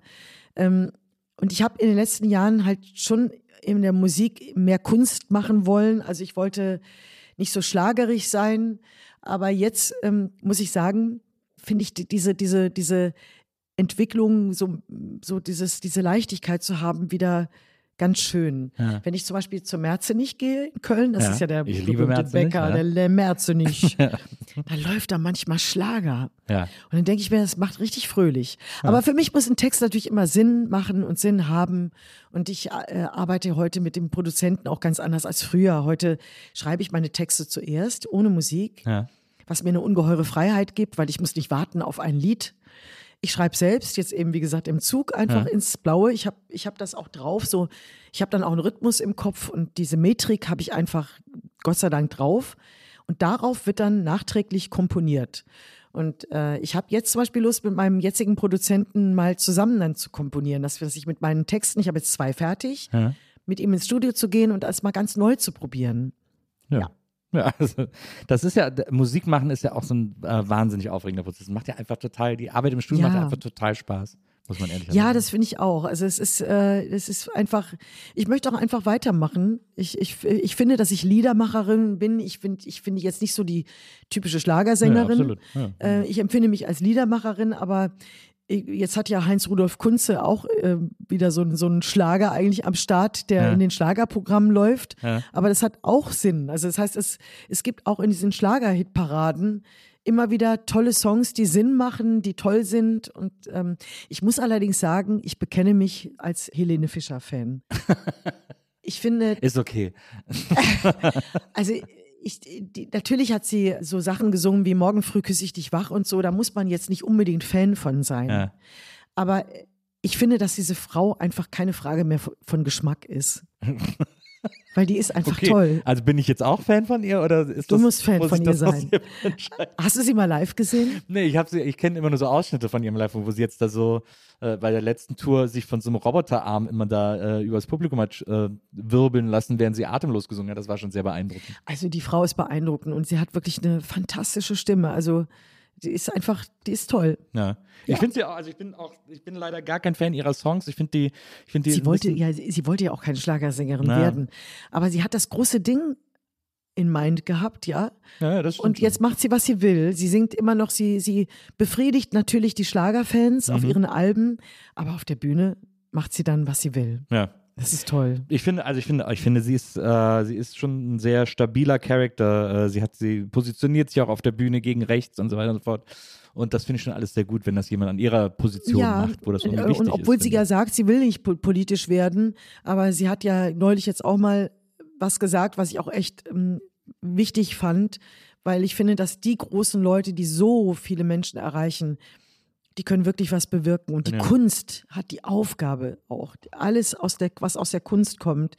Und ich halte auch Hater-Beiträge aus Mhm. äh, auf meinen sozialen Kanälen. Das ist mir scheißegal. Die werden, die kriegen von anderen wiederum einen drauf, da muss ich, muss ich gar nicht kommentieren. Ja, sehr gut. Ein, äh, Äh, solche Leute lasse ich auch stehen, die so ganz blöd schreiben. Ja. Ich, ich blockiere und lösche nur Leute, die ähm, anzüglich sind und ähm, ausländerfeindlich, aber so, die anderen Bullshit lasse ich stehen. ja. Hast du noch einen Schluck ist eine gute Reisdorf Regelung. Ja. Kölsch von meinem Vermieter? Ich, äh, ich fühle dir mal nach. Alle, die sich später Gaffel. eingeschaltet haben, muss ich sagen, Reisdorf Brauerei ist mein Vermieter in Köln. oh, du hast mir jetzt den Rest gegeben, danke. Ja, ich habe ja, wir haben ja noch eine Dose Gaffel. oh, kann, man Kölsch, Kölsch tut gut. ja, kann man ja mischen. Ähm, Kann man mischen? ja, Ja? die beiden Okay. kann man mischen. Reisdorf und Gaffel kann man mischen. wenn man, wenn man gerade nichts anderes da hat, dann geht das. Ähm, ist, äh, jetzt ähm, haben wir quasi über die über diesen 80er Schlager, äh, diese 80er Schlagerphasen Entstehung ähm, gesprochen. Dann hast du ja auch schon angefangen zu spielen, also äh, Theater, hast angefangen äh, Musical äh, zu machen und so. Wie war, wie mutig war da der erste Schritt von dir? Süße, jetzt kau ich. Jetzt, jetzt kaust du. Jetzt habe ich dich. Jetzt habe ich nicht lange genug. Ich, ich, kann die, ich kann die Frage noch ein bisschen ausformulieren. Kannst du dich erinnern, Isabel, als du damals. Nee, ich bin fertig. Ah ja, sehr gut. Ja, das war mit Musical wirklich ein Zufall, weil ich habe ja keine Ausbildung äh, Ja. zum Tanz. Ja. Ich tanze sehr gerne, aber man sagt ja, beim Musical sind zwei Faktoren wichtig von den dreien. Also es geht ja um Singen, Tanzen, Schauspiel. Mhm. Und zwei Sachen musst du drauf haben. Und das ist bei mir Singen und Schauspiel. Und tanzen tue ich total gerne, aber ich bin keine ausgebildete Tänzerin. Ja. Das heißt, wenn ein Musical Schwerpunkt im Tanz hat, zum Beispiel so Musicals wie A Chorus Line, da würde man mich nie nehmen. Ja. Aber ähm, ich habe dann von einer Audition gehört in Hamburg und da bin ich hingegangen. Da ging es um, äh, um die Beatles-Zeit. Das war so ein Rockmusical. Da suchte man auch nicht die klassischen Musical-Stimmen, äh, sondern so eher so rockige Stimmen. Und äh, da war Schauspiel und Gesang die beiden wichtigen Komponenten. Ja. Und die Rolle habe ich bekommen. Das war eine Hauptrolle, das war mein erstes Musical. Und da ging mir natürlich schon auch der Popo wieder auf Grundeis. Aber du hast ja sechs Wochen äh, Probenzeit und Ja. Das, du wirst dann immer mutiger und wenn dann die Premiere kommt, dann bist du so sicher. Natürlich hast du Lampenfieber, aber es ging wirklich gut. Ich weiß, dass der Choreograf damals mich angebrüllt hat und hat gesagt, du bist wie eine Plastikblume. Man gehst dich und gehst dich und gehst dich und du wächst nicht. also es ging um Tanz. Aber ich habe Pfeffer im Hintern. Ja, das, ist- So. das, das ist ja die Hauptsache. Aber ich, das, ich finde das so interessant, weil das ist ja auch etwas, was äh, unter anderem auch in dem Buch steht, als du dann bei Hairspray äh, mitmachst, wo es um Hebefiguren geht, also wirklich komplizierte äh, Choreografien, komplizierte Tanzgeschichten und so. Dass äh, ich habe das Gefühl, bei dir gibt es ganz oft, gerade wenn du die Sachen dann zum ersten Mal ausprobierst, immer den Moment, wo du sagst, warum mache ich das hier eigentlich gerade? also so Oh ja. dieses, wo du, wo du deine eigene Entscheidungsfähigkeit anzweifelst. Ja, aber es ist eben diese, es ist dieses einmal, ich muss den Job einfach machen. Die haben mir das angeboten, warum soll ich das nicht machen? Ja. Die trauen mir das ja zu. Ja. Und dann kommen diese Zweifel, oh mein Gott, wie, wie konntest du das zusagen? Das kannst du doch gar nicht. Aber dann gibt es kein, kein Exit mehr. Und dann ist auch die, wieder diese Sucht da, die Ängste zu überwinden, weil es so toll ist, wenn man es geschafft hat. Es ist so ein unbeschreibliches Gefühl, wenn man es Ja. geschafft hat. Ja. Ich weiß noch nach der Hairspray-Premiere, da sind wir alle ins Hotel und da war das Hotel überfordert ähm, an der Bar. Ja. Und dann habe ich mich an den Zapfhahn gestellt und habe gesagt, ich habe das schon mal gemacht beruflich. Ich habe mal hinter der Theke gearbeitet. Und dann habe ich nach der Premiere, ich hatte so viel Adrenalin in mir, Ja. dass ich die ganzen, ich habe zwei Stunden Bier gezapft für das, für, für das ganze Ensemble. Aber es hat Spaß gemacht. Aber du bist dann einfach so, dann gehört dir die Welt. Ja. Das ist ein unbeschreibliches Gefühl. Das Die gehört einfach die Welt. das ist, wenn man das nicht selber erlebt hat, kann man das überhaupt nicht nachvollziehen, wie das ist nach so einem Auftritt, Ja. was das mit einem macht. Ja, und wenn da die Kollegen dir auf die Schulter klopfen und sagen, hey, hast du gut gemacht, good job. Ne? Äh, Und du bist ja mit internationalen, da waren ja viele internationale ähm, äh. Musical-Darstellerinnen und Darsteller da aus, aus Amerika und so. Und wenn die sagen, good job. Das ist wirklich, also das war, war echt der Hammer. Ich musste mich nur dran gewöhnen, weil ich ja die, die, diesen, diesen Anti Antagonisten gespielt habe, Ja. die Böse, diesen Ja. Nazi in dem Stück, ähm, die gegen die Schwarzen ist, äh, dass man, dass ich am, Anf am, am Ende wenig Applaus bekomme. Also, weil man hat mich so gehasst. Ja. Und ich habe das dann äh, später kapiert, dass das eigentlich der Erfolg ist. Spricht dann eigentlich für, für dein Spiel. Ja, Ja.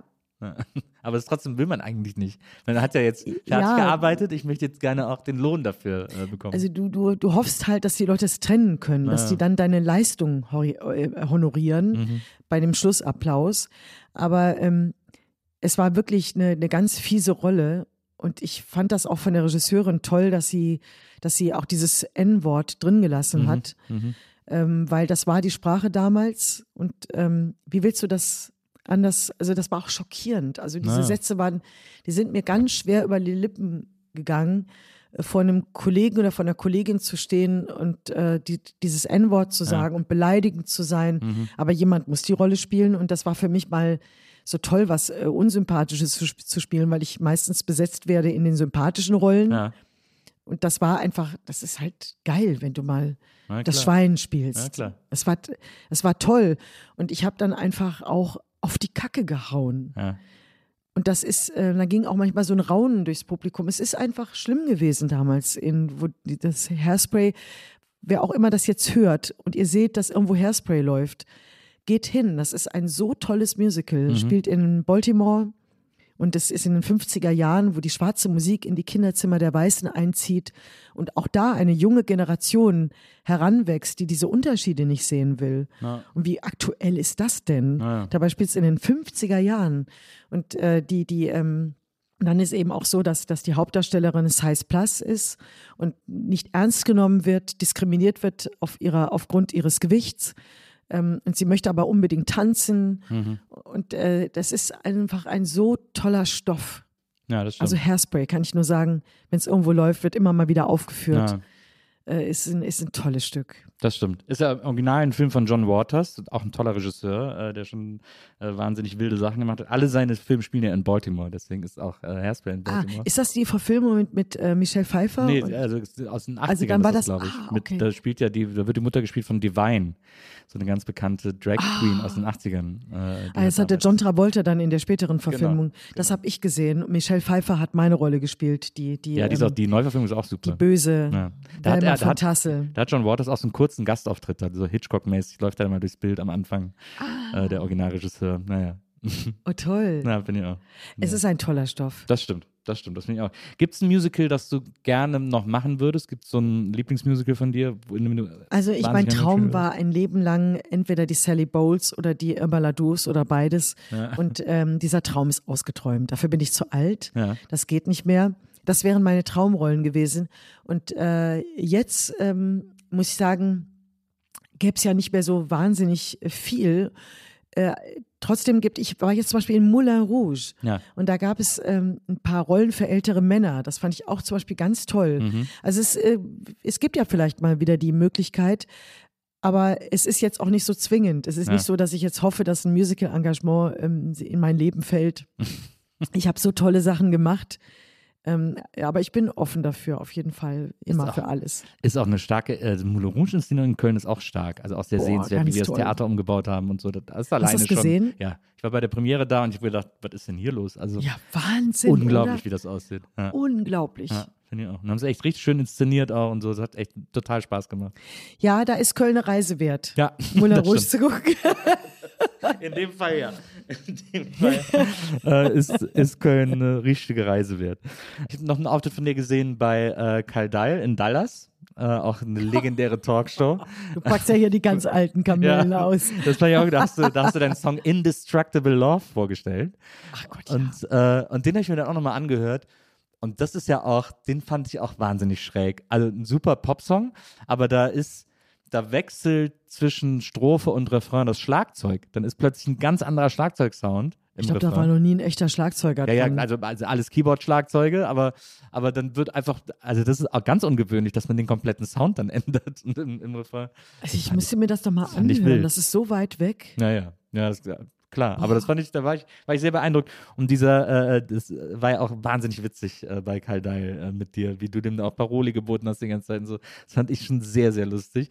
Das ist ja so ein bisschen dieses, diese 80er, 90er Fernsehwelt. Das ist ja, man muss ja wirklich, es ist ja so ein bisschen, wir erzählen hier vom Krieg, äh, äh, weil das kann man sich heute gar nicht mehr vorstellen, was da früher überall los war. Also ich habe es dann in den 90ern auch noch mitbekommen äh, und da war es ja auch immer noch absolut wild und äh, es gab ähm, äh, nicht enden wollende Budgets und äh, da wurde richtig auf die Kacke gehauen. Da war immer Ja. richtig was gebacken. Ne? Die Plattenfirmen haben damals die internationalen Bands Ja. in den Puff eingeladen. Die Ja. haben alles bezahlt. Ja. Auch Die das haben- ist passiert. Die haben äh, alles bezahlt. Die haben aus dem Vollen geschöpft. Und heute pfeifen die Plattenfirmen auf dem letzten Loch, Ja. Da ist, weil sie die, die weil sie die, die, die Kassette nicht haben kommen sehen, weil sie die CD nicht haben kommen sehen. Und dann haben sie das Stream nicht haben kommen sehen. na, naja, das stimmt. Da, da hat man gemerkt, wie unflexibel diese großen Konzerne waren, weil die da plötzlich, da ist dann die große Panik losgegangen. Ja. Ende der 90er. Ja, und jetzt haben sie kein Geld mehr. Jetzt haben sie alle kein Geld mehr. Das stimmt. Es geschieht ihnen ein bisschen recht, muss man an dieser Stelle sagen. Da Ja, aber leiden tun darunter die Künstler, die heute diese 360-Grad-Verträge unterschreiben müssen. Da ist die Plattenfirma das Management und ähm, das ist halt einfach wirklich, ja, schwierig. Und dann werden die ganz schnell fallen gelassen, so wie Sendungen ganz schnell abgesetzt werden bei den privaten Sendern. Mhm. Das ist eben, ähm, ja, bluten müssen dann am Ende immer wieder die Es wird immer nach Künstler. unten durchgereicht sozusagen. Innen. Ja. Ja. Du äh, machst ja jetzt unter anderem, ich glaube noch bis Ende des Jahres, ähm, live nach neun. Äh, Im ersten Genau. diese, äh, die volle Kanne-Konkurrenz sozusagen. Ah ja, das sollte ja nie die Folge. Ja gut, es ist natürlich Konkurrenz. Es läuft äh, ähm, Gleichzeitig. gleichzeitig. Ja. Aber man muss sagen, dass es eben so, war- so ist beim Fernsehen. Ne? Ja, es ist ja auch. Also die ja volle Kanne anders. hatte immer eine große Konkurrenz durch das Sat 1 Frühstücksfernsehen. Ja. Und, da, und dann gibt es auch noch RTL Frühstücksfernsehen. Ja. und dann kamen eben halt auch noch wir. Ja. Aber ich weiß nur, dass meine Redaktionsleiterin Niki Pantelus immer sehr, sehr viel Wert darauf gelegt hat, ganz anders zu sein und eben nichts zu kopieren. Deswegen war No-Go die ersten Jahre, promin- das war eigentlich bis zum Schluss jetzt, ähm, ist immer noch bei uns, das ist eine Ausnahme, wenn wir mal einen Prominenten Promi-Gäste, äh, genau. zu, Gast, zu Gast haben. Äh, Und es ist diese Doppelmoderation, auch das freie Sprechen. Wir haben keinen Teleprompter. Wir, sind, wir sind schon anders. Ich kenne auch keine Magazinsendung, die so ist wie Live nach Neun. Ja. Ja, absolut. Äh, also sie wollte was anderes machen und es ist ja so, dass auch die Sendung nur bis 10 geht und die volle, Kon volle Kanne geht ja dann weiter. Ja. Ja, so ist das Fernsehen. Naja. Aber wie, wie, wie ist es, äh, ich habe mich oft gefragt, ähm, wie das ist, so eine Sendung zu machen. Also du bist ja quasi in so ein, in so ein, schon in so ein Beitragskorsett eingebunden, wo es dann oft eben um äh, Gärtnertipps geht oder dann geht es irgendwie, äh, so machen sie ihr Auto reisesicher und so und dann äh, kommt, äh, dann kommt die Tagesschau kurz und so. Aber ähm, das ist ja das erste Mal, dass du so eine tägliche Live-Sendung moderierst. Ähm, Ja. Und wie, äh, wie, wie hast du dich am Anfang gefühlt und wie fühlst du dich jetzt? Ja, also das war am Anfang, heute würde ich den Job gar nicht mehr kriegen. Das war am Anfang ganz anders. Das Konzept war, ein Journalist Ja. moderiert zusammen mit einer mit einem Entertainment-Menschen. Mhm. Das heißt, es sollten zwei Komponenten zusammenkommen. Entertainment und Journalismus. Ja. Und dann auch noch zwei Generationen. Und damals hat mir Niki Pantelus gesagt, ja, Frau Varell, Sie sind mir eigentlich noch zu jung. Sie wollte am liebsten eine 70-Jährige. Ja, was- Es war dann damals so, dass es sechs Moderatoren gab. Ähm, davon waren drei aus dem Journalismus und drei, ähm, so wie Heinrich Schafmeister damals und äh, Marc Weide, ist ein Zauberer und ich, wir kamen aus dem Showbereich. Ja. Und dann wurde aber äh, Dreivierteljahr, Jahr später das Konzept geändert. Und ich war eigentlich die Einzige, die hängen geblieben ist und es wurden weitere Journalisten dazugekommen. Dazu. Also ich bin eigentlich übrig geblieben als die einzige Quereinsteigerin. Und deswegen sage ich, ich würde natürlich, wenn, man- wenn man heute eine Magazinsendung besetzt in der Moderation, würde ich den Job, hätte ich jetzt nicht bekommen. Aber irgendwie hat's hingehauen und das hat total Spaß gemacht. Ich bin plötzlich konfrontiert worden mit einem Acht-Stunden-Job, weil es ist ja nicht nur so, dass wir die Sendung moderieren, wir bereiten die auch vor, gemeinsam mit der Redaktion. Es gibt Konferenzen. Ich musste mich in dieses Computersystem einarbeiten vom WDR. Und ich kann nur sagen, es, diese Sendung ist und war ein ganz großes Geschenk. Ja. Morgens live zu gehen, ist so ein geiles Gefühl. Es ist einfach toll. Und wir sind wirklich alle ModeratorInnen von uns, wir sechs. Wir haben eine WhatsApp-Gruppe und wir gratulieren uns gegenseitig zu einer besonders Ah. hohen Quote. Ja. Äh, da gibt es keine Konkurrenz. Wir haben ein Paradies bei Live nach Neun. Natürlich sind wir traurig, dass es aufhört. Ähm, mir geht's aber gut dabei, weil ich auch wieder Platz habe. Ich habe viel natürlich auch absagen müssen. Das war aber kein Opfer jetzt. Ja. Es hat mir total viel Spaß gemacht. Aber ich habe jetzt nächstes Jahr dann wieder Raum für anderes, mal wieder mehr drehen. Und ich will mein nächstes Buch schreiben. Äh, und ich möchte auch vielleicht einfach mal aus dem Fenster gucken. Ich weiß gar nicht mehr, wie das geht. Aber für meine Kolleginnen und Kollegen hoffe ich natürlich, die eben aus dem Journalismus kommen, dass es für die zügig weitergeht mit anderen Dingen. Das ist nämlich ein harter Job. Also es ist ähm, gar nicht so einfach, in dieser Fernsehlandschaft jetzt was Gutes zu bekommen, weil wir echt da ein Paradies hatten. Ja. Hast du nicht am Anfang gedacht, ich kann überhaupt nicht sagen, was das hier wird? Ja, Ja. ich habe ja auch, oh mein Gott, ging mir der Arsch auf. Ich, ich, ich sag das so oft, aber mir ging halt auf der A auf Grundeis. Also das war wirklich das erste Mal auf Sendung zu gehen, da war mir übel. Mir war übel, mir war schlecht vor Aufregung. Aber ich habe gesagt, das mache ich, ich habe Lust dazu. Das mache ich. Ja. Und jetzt macht das so einen Spaß, auch zu recherchieren. Und wir haben auch Mitspracherecht. Wir haben viele Beiträge auch kippen können, auch wir Moderatoren, weil wir eben ähm, äh, oft, ich habe zum Beispiel, ich wusste nicht, also mir kommt ja keine Daune mehr ins Haus. Ne? Ja. Wir hatten so einen Beitrag über ein älteres Ehepaar, die immer noch Daunenkissen produzieren. Ja. Da habe ich mir gedacht, Daunen, Daunen. Und da habe ich das gegoogelt und habe festgestellt, dass das ganz, ganz böse ist. Ah ja. Dass es Total Lebendrupf gerupft. und Totrupf gibt. Ich wusste das nicht. Ich habe so viel gelernt in diesen Jahren. Es ist auch schon wieder Jahre her. Äh, Ich will jetzt auch gar nichts Schlimmes erzählen, weil viele wissen das in der Tat nicht. Aber ähm, jetzt gibt es auch Firmen, die werben dafür, dass sie äh, nur Totrupf haben. Aber wie willst du das wirklich wissen? Weil unter dem Preisdruck, unter dem alle stehen, fest steht, mir kommt keine Daune mehr ins Haus. Nicht an meinen Körper, nicht in mein Bett und nirgendwo hin. Auch nicht ins Sofa. Ich, äh, es muss ein veganes Sofa sein. ja, das, äh, ich, ich habe einfach ähm, äh, viel gelernt. Ich hatte es vielleicht auch ohne Live nach neun gelernt, aber du lernst schon eine Menge. Dann war ich als Außenreporterin ein paar Mal unterwegs. Das ist so toll. Und dann merkst du immer wieder, was du alles noch so kannst. Und das ist toll. Es, es, es, war, es war und ist äh, eine tolle Arbeit. Ich werde es abfeiern bis zum Schluss. Aber ich bin auch sehr fein damit, dass es aufhört. ja. Wie viele Jahre war das jetzt? Vier. Ich habe die aller, allererste Sendung gemacht, Ja. zusammen mit Tim Schreder. Ja. Und äh, wir machen die letzte Sendung am 30. Dezember. Ja. Das sind, dann sind es fünf Jahre Ah, und fünf sieben Jahre. Monate. Ja. Ich habe für mich war legendär die Sendung, als das alte Zirkuspferd da war äh, und da die ganze Zeit äh, versucht hat, so ein Rätsel mit den Leuten zu machen. Und, Ferdinand. Genau, Fer Horst Ferdinand heißt er, glaube ich. Ja. Und da einfach völliges Chaos in der Live-Sendung ausgebrochen ist. Das fand ich sehr, habe ich sehr lachend Bei vom uns Fernseher gesetzt. ist manchmal Chaos und wir dürfen auch Chaos haben. Wir haben schon echt Sachen gesagt, äh, on air, Mhm. Wo wir gedacht haben, also jetzt kriegen wir bestimmt Ärger, aber war nicht. Hast du auch das Gefühl oder glaubst du äh, oder findest du auch, weil das ist so ein bisschen das, womit ich immer, wo ich immer so, wo ich mich so drüber ärgere, dass äh, im deutschen Fernsehen ähm, so ein bisschen die Zeit der großen Entertainer vorbei ist oder der großen Entertainerinnen. Also von Leuten, die so mehrere Skills haben, als nur zu moderieren oder nur zu singen, äh, die halt so mehrere Sachen gleichzeitig bedienen können, wie es ja bis in die 80er äh, noch Du hinein meinst so ein Harald Junke. Junke, Karel, äh, keine Ahnung, wie sie alle hießen. Da war das ja noch, ich glaube, es ist so in den 90ern abgelöst worden. Ich glaube auch, äh, also ich glaube, der erste, der es geändert hat, war Gottschalk. Der war dann plötzlich quasi nur noch Moderator. Der hat das ja fantastisch gemacht, aber der konnte eben jetzt nicht mehr singen und hat keine Sketch gemacht oder so. Und dann ähm, mit dem Privatfernsehen hat sich das dann irgendwie schnell erledigt. Aber ich, aber dieses, warum gibt es nicht mehr so eine Show, wo einer so alles macht? Das frage ich mich. Also jetzt, viele sagen dann Silbereisen würde das machen oder, äh, oder Zarelli, äh, Zarella, aber Ja, ja, ja. Die machen das und ähm, das finde ich auch ziemlich toll. Also ich finde, das sind beides äh, großartige Kollegen vor der Kamera, also wirklich Knaller. ja. Nun ist ja der John Giovanni Zarella ist ja wirklich ein fantastischer Sänger. Ich finde das super, was er da macht. Aber ich finde auch Florian Silbereisen, ich habe da ganz viel Respekt vor dieser Arbeit. Dann finde ich aber schon, weil bei Florian Silbereisen und Giovanni Zarella, das sind ja beides ähm, Persönlichkeiten, die, ich will jetzt nicht sagen angepasst, aber die sind, ähm, die versuchen natürlich eine, eine breite, ein breites Publikum anzusprechen.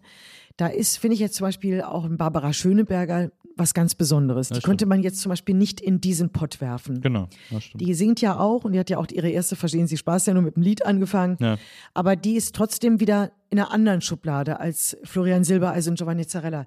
Ich finde, dass sie ähm, Barbara Schöneberger wirklich was ganz Besonderes ist. Also die ist so der Harald Junke, der so die Showtreppe runterläuft, Mhm. So lässig und hat einen Spruch und hat vor nichts Angst. Ja.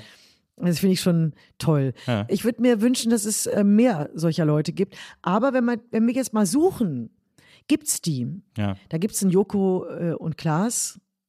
Ja, die sind, die machen ja super, was sie machen, aber die sind halt nicht, die sind keine Allround-Entertainer. Also, sie können es beide nicht singen oder den, die sind vielleicht auch zu cool, so ein Sketch zu Puff, spielen Puff. oder sowas. Finde ich toll. Puffpuff finde ich auch gut. Also es gibt schon Leute, ja gut, aber ich meine, okay, wenn wir jetzt mal sagen, Harald Junke, der hat ja ernsthaft ähm, äh, singen wollen. Rudi Carella, ja, der hat auch gesungen, aber das ist jetzt, das waren ja jetzt auch keine großen Sänger. Nee, aber so, aber dieses, ich, ich vermisse so diese, diese Samstagabendshow, die versucht, so viel wie möglich äh, zu unterhalten. Also die, weil, also wie gesagt, sind alles respektable Kollegen, die machen alle super Sachen, finde ich. Ich gucke auch wahnsinnig gerne Joko und Klaas äh, und ich finde auch, was Zarella und Silbereisen machen, äh, in hohem Maße bewundernswert. Aber äh, also zum Beispiel ähm, äh, Giovanni und Florian, die machen halt, äh, die sind sehr ausgerichtet auf ein Schlagerpublikum. Das ist natürlich, da ist dann nicht mehr viel Platz für anderes sozusagen. Ähm, und jemand, der, ich würde mir einfach wieder so sagen, weil es gibt so viele Quizze am Samstagabend, die wirklich dann quasi nur noch das Quiz zum Inhalt haben. Da gibt es dann auch keinen Show-Act mehr. Äh, da ist dann irgendwie, äh, Ja, das Problem ist aber auch, dass die ZuschauerInnen auch ein bisschen mitverantwortlich sind, Das wenn man einfach Frage, in der Quotenkurve ganz genau sehen kann, wenn ein Sänger anfängt zu singen, ist das der Moment, wo ganz Deutschland aufs Klo geht, Ja. dann ist das einfach so. Dann seppen die weiter ja. und gucken, ach, da singt einer, jetzt können wir mal gucken, wie der Tatort so aussieht Ja. oder was weiß ich. Es ist äh, leider. Ja, So. aber ich, ich, ich Aber denke es gucken ja auch noch, ähm, es gucken nicht mehr genug Leute zu. Das muss man einfach sagen. Ja. Wir haben 80 Millionen Menschen in Deutschland und die feiern eine Samstagabendshow ab, wenn die mal 4 Millionen hat. Ne? Das muss man einfach mal erkennen. Ja. Wenn ich heute mit meiner Nichte telefoniere oder mit meinem Patensohn, die sind um die 20, 22, 25, Fernsehen gucken, Naja, na das klar. tun die einfach nicht. Naja, absolut. Ich will das nicht glauben, dass das Fernsehen vorbei ist. Ja. Aber ich sehe, habe jetzt, ich bin jetzt auch nicht voller Hoffnung, weil wenn ich das höre, ähm, dann denke ich mir, okay, dann wo soll das denn dann landen? Ja. Dann ist es nur noch eine Frage der Zeit, dass die öffentlich-rechtlichen Programme zusammengelegt werden. Und wenn man alles an Sendeplätzen teilt, dann werden davon die Hälfte der Formate einfach ausgeknipst werden. Mhm. Also ich finde, ich, also ich habe eine wahnsinnig große Liebe zum Medium Fernsehen. Irgendwie auch so gelernt und habe ich auch angefangen und so. Und ich will das nicht so kampflos aufgeben. Das ist so ein bisschen, deswegen ist, ich ärgere mich immer so, weil ich denke immer so, wenn man, wenn sich mal wieder jemand trauen würde, zu versuchen würde, die große Samstagabendshow zu machen. Ich habe zuletzt, was ich oft mache, ist, dass ich so ähm, abends zum Einschlafen mir auf YouTube so alte Ausgaben von so Samstagabendshows angucke. Ist ein bisschen dämliches Hobby, aber so, ich finde das zum Einschlafen ganz schön. Und da habe ich mal, habe ich einfach so eine wahllose Folge von der Rudi Carell Show nochmal gesehen, ne? Lass dich überraschen und so. Und was das für eine geile Sendung war. Also die war so schlau und die war ja vor allem so heartwarming, weil die ja, weil da ja den Menschen Wünsche erfüllt wurden. Und zwar vom kleinsten Wunsch, der geht zu einer Frau im Publikum und sagt, ich habe gehört, sie mögen, äh, sie sammeln Schildkröten oder so. Sie so, ja, ja, hier haben wir 20 Schildkröten-Gummitiere für sie oder so. Und dann hat er, hat er irgendwie ihr so 20 Schildkröten geschenkt. Und als nächstes vereinigt er eine Oma wieder mit Leuten, die sie vor 30 Jahren aus den Augen verloren hat. Also auch, dass diese Wünsche groß und klein so nebeneinander gezeigt wurden, weißt du, das ist so, das fand ich so, das fand ich so herzerwärmend zu sehen. Und dann genialer Coup. Musik waren ja quasi immer die Imitatoren. Dadurch hatte der immer Weltstars da, musste sie halt nie im Original rankarren, weil er quasi äh, in jeder Sendung diese Imitatorenauftritte hatte. Und da denkst du, das, da war so viel äh, richtig dran und schlau dran und stimmig dran und so, dass ich will das noch nicht glauben, dass für sowas kein Platz mehr gibt. Ich will es ja auch noch nicht glauben. Aber das Problem ist einfach, diese Sendungen kosten ein tierisches Geld, weil da hängt eine Riesenredaktion dahinter, die erstmal diese Menschen finden müssen, Mhm. die Schildkröten sammeln und die seit 30 Jahren Menschen nicht gesehen haben. Ja. Das ist ein tierischer Aufwand, bis hin zu Live-Sendungen mit einem tierischen, mit einer tierisch großen Crew. Das ist, äh, ich vermisse das auch. Ähm, ich weiß aber nicht, ob ich samstagsabends deswegen unbedingt zu Hause bleiben würde. Ich weiß es nicht. Also ich habe mich auch irgendwie dran, ein bisschen dran gewöhnt, dass es das äh, nicht mehr gibt Ja. und dass man so ein bisschen die Flügel hängen lässt und denkt, das, das wird, ist nicht mehr zu reaktivieren. Ich meine, es gibt, verstehen Sie, Spaß, aber ähm, da, da sind natürlich Verladen und dazwischen singt mal Ja. Ja, der ein stimmt. oder andere. Ja, das stimmt. Aber gut, da finde ich auch natürlich so eine Spielshow, ähm, ja, ich, am laufenden Band und so fand ich auch ganz schön. Ja. aber du hast recht. Ich bin, ich bin da, glaube ich, zu nostalgisch. Ich muss da irgendwie besser loslassen. Äh, Das, das kann ich irgendwie noch nicht so gut. Was ich so beeindruckend finde, äh, also wie gesagt, äh, abgesehen von dieser Vita und wie du, äh, wie du die Dinge äh, machst, die du machst oder gemacht hast, die du gemacht hast und auch die Dinge, die ich gelesen habe, über die wir jetzt auch schon gesprochen haben, wie du dich da in diese Sachen reingestürzt hast, weil du einfach deine Angst nicht hinnehmen wolltest. Du hattest ja quasi immer Angst, aber du wolltest sie nicht hinnehmen. Du wolltest dich von der nicht, nicht ausbremsen lassen. Was ich so, so, so, so beeindruckend finde, ist, dass du, dass dich, es gab nichts, was dich merklich jetzt für mich als Außen, als Zuschauer oder so oder als Beobachter, es gab nichts, was dich wirklich gestoppt hat, was dir wirklich aufgehalten hat. Ich finde, es gab Sachen, die du, wo du warst, meinetwegen, wenn wir zum Beispiel den Dschungel nehmen oder so, der ja für viele so eine Art Karrieregrab ist. Also für viele passiert Ja. danach nicht mehr viel. Ja. Äh, und, und du hast aber, du bist aber immer noch da und, und mehr denn je und, und machst irgendwie die Sachen und so. Und das finde ich so beeindruckend, dass du, dass du dich durch dieses, durch diesen Dschungel und durch diese, diese seltsame Öffentlichkeitswelt äh, schlängelst und kämpfst und einfach, äh, einfach so eine Stehauffrau bist, die, äh, die sich davon nichts unterkriegen lässt. Das finde ich, das finde ich, da bist du wirklich ein leuchtendes äh, Beispiel und Vorbild, finde ich. Dankeschön. Ja, ich hatte schon auch zwischendurch Angst, dass es das jetzt war. Ja. Also beim Dschungel habe ich schon gedacht, dass ich mir da mein eigenes Grab geschaufelt habe, obwohl das für mich ja sehr erfolgreich war. Ja. Mich haben plötzlich alle geliebt. Ich wurde an jeder Ampel überfallen von jeder Generation. äh, irgendwie war das eigentlich erfolgreich, aber nicht wirklich. Ja. Die Tatsache, dass man da drin war, da habe ich schon irgendwie äh, Sorge gehabt, dass es ähm, dass man sich da eine Tür zugemacht hat oder sämtliche Türen zugemacht hat. Ich habe es halt damals gemacht, weil es eine TV-Show ist. Ich habe es überhaupt nicht wegen des Geldes gemacht, Mhm. sondern ich meine, das ist, man sollte das nicht machen wegen des Geldes. Haben dir da Freunde abgeraten? Nee, also HP sogar, mein bester Freund, der hat gesagt, mach das, äh, das, das passt zu dir, du, du wirst da toll sein und so. Äh, aber ich, das, das, äh, ja, das Problem war einfach, oder es war, ist kein Problem, aber ich war damals auf Tour auf der Kleinkunstbühne Mhm. und da musste ich ziemlich kämpfen, um dieses Publikum zu ziehen. Ja. Und äh, das habe ich zusammen mit einem Bühnenpartner gemacht, mit dem ich auch heute noch gemeinsam auf der Bühne stehe. Christian Heckelsmüller äh, bei mir am Klavier sitzt, mein, mein musikalischer Leiter und Bigleiter und auch ein ganz enger Freund von mir. Und äh, ich habe einfach gedacht, wenn ich das mache, werden die Häuser voller. Ja. ja. Das ist aber nicht unbedingt passiert. Hm. Es war erfolgreich für mich, weil die Leute mich irgendwie geliebt haben. Aber das war ein anderes Klientel als die, Ja. die auf die Kleinkunstbühne ähm, in, an der Kleinkunstbühne interessiert sind. Ja. Also, äh, aber dann, aber, aber es hat trotzdem irgendwie rentiert. Ich weiß das nicht. Es kann Ja. auch sein, dass es mir geschadet hat, Ja. weil es gab ja damals gar nicht so viel Geld. Also das, Ja, das ist, Nee, das nee, ist ja, also das- heute wird nicht. da viel mehr bezahlt. Ich hätte vielleicht warten sollen. äh, aber für mich war da hat das Geld äh, da überhaupt keine Rolle gespielt, sondern es ist eine Fernsehshow. Und ich wusste eins, ich bin nicht psychisch auf der Kippe. Also mir, Ja. mir, ich war Marathonläuferin äh, und äh, ich wusste, ich bin stabil, ich, ich komme da durch. ja. Ja, also ich, ähm, Aber, aber ist es, aber ich, kann- ich glaube schon, dass es mir geschadet hat als geholfen. aber ist es etwas, was du so, äh, ist das etwas, was, ähm, was bewusst stattfindet oder ist das eher, äh, ja, verbunden mit dem, wo wir ganz am Anfang gesprochen haben, diesen unerschütterlichen Glauben an die Menschheit und an das, an das Leben und Leben lassen, ist es ja im Grunde genommen.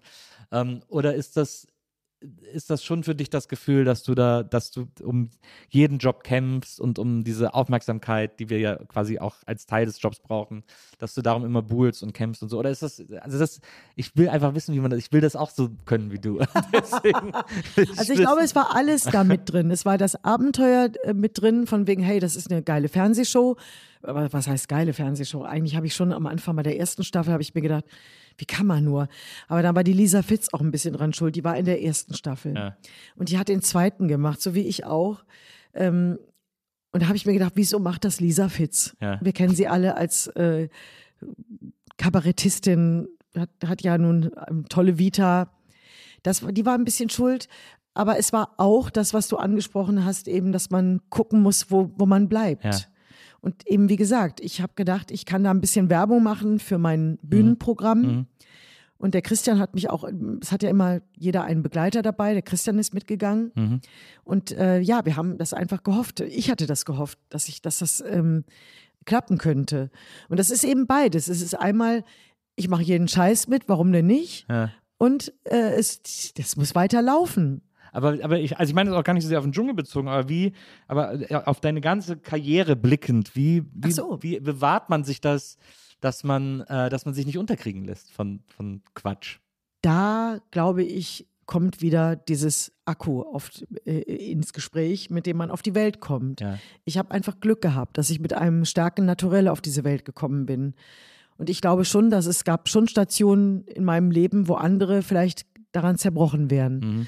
Und ich bin, je älter ich werde, desto dankbarer über dieses ähm, Erkennen, dass mich so leicht nichts umhaut. Ja. Weil es hätte mich einiges so richtig umhauen können. Ja, denke ich auch manchmal, wenn ich, wenn ich das so, wenn ich das so betrachte und es hat es aber nicht. Und das finde ich so, das ist das, was ich so bewundernswert äh, an dir finde. Dankeschön. Ja. Das ist sehr, sehr lieb, wie du, wie du das sagst. Also ich merke dir das auch an, dass dich das wirklich auch beschäftigt Ja. hat. Du hast dich ähm, mit großem Interesse mit mir beschäftigt. Ich spüre das und das finde ich auch klar, klasse. Also ich habe auch irgendwie so, als die, als du mich gefragt hast, ob ich zu dir komme Ja. in den Podcast, da habe ich irgendwie schon gemerkt, dass es anders als andere Podcast-Anfragen. Ja. Ja, sehr schön. Das, das freut Ja, mich zu hören, ja. Ja, aber es ist einfach, weil das so, ja, also ich, wie gesagt, ich finde das einfach, ich finde das, äh, ich finde das toll, mir angucken zu dürfen, äh, wie du dich durch all diese Dinge durch äh, äh, ähm, gekämpft zum Teil hast oder, oder eben auch die mit äh, großem Genuss irgendwie gemacht hast und äh, jetzt so zufrieden bist. Weil ich habe das auch, dass ich jetzt so an so einem Punkt bin, wo ich einfach auch total dankbar bin, das alles machen zu können und diesen ganzen Quatsch machen zu können und Ja. irgendwie und da mich ausleben zu können. Das ist ja, man, man kriegt, glaube ich, je älter man wird, eher so eine, so eine Dankbarkeit, die einen die Sachen, also im besten Fall, äh, die einen die Sachen viel mehr genießen lässt. Ja, das ist so. Also bei mir kehrt jetzt auch seit ein paar Jahren, merke ich, also bei mir etwas später als bei dir, wenn das bei dir jetzt schon ist, ist das toll. Aber bei mir kommt jetzt auch so eine, also so ein, so ein, so ein bisschen ein gechillt sein und ein, ein entspannt werden und ein dankbar sein, dass das alles so hingehauen hat. Mhm.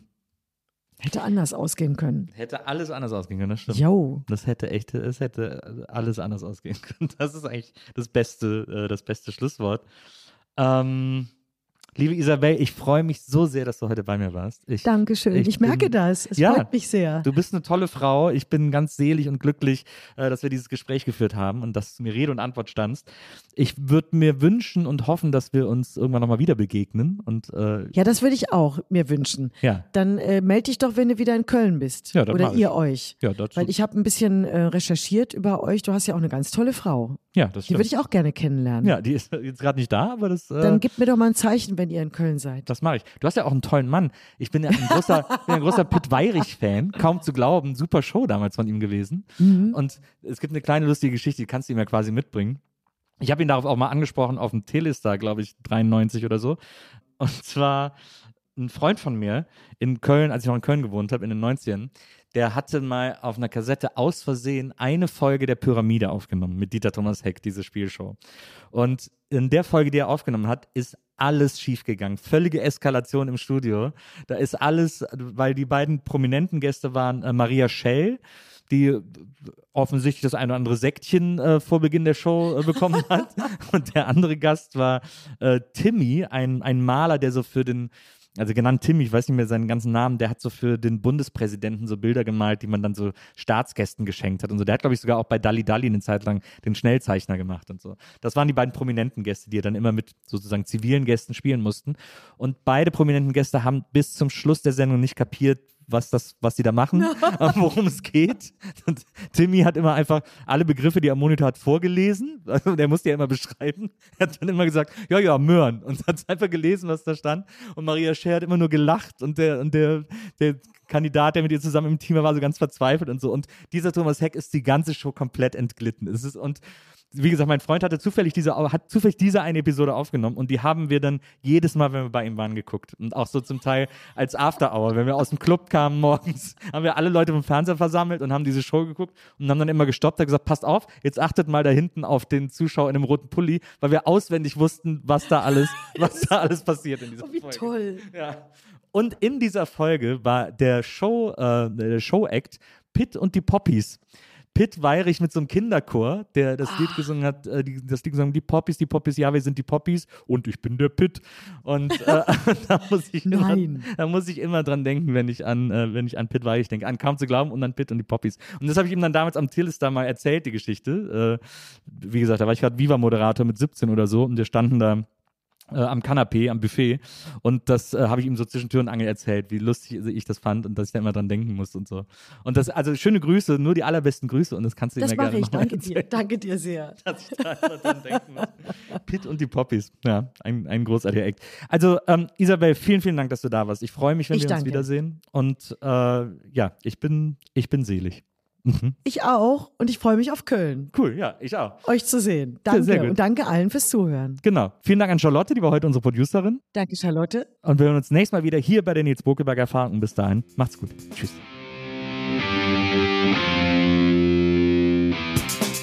Die Nils Bokelberg Erfahrung.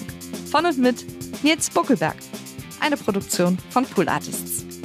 Team Wenzel Burmeier, Lisa Hertwig, Maria Lorenz Bokelberg, Frieda Morische und natürlich Nils Bokelberg. Die Nils Bokelberg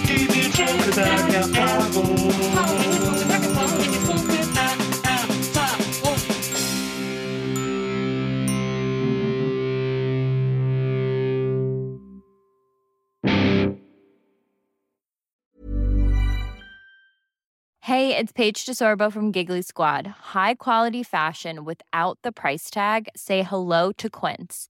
I'm snagging high-end essentials like cozy cashmere sweaters, sleek leather jackets, fine jewelry, and so much more. With Quince being 50 to 80% less than similar brands. And they partner with factories that prioritize safe, ethical, and responsible manufacturing. I love that. Luxury quality within reach. Go to quince.com slash style to get free shipping and 365 day returns on your next order. Quince.com slash style.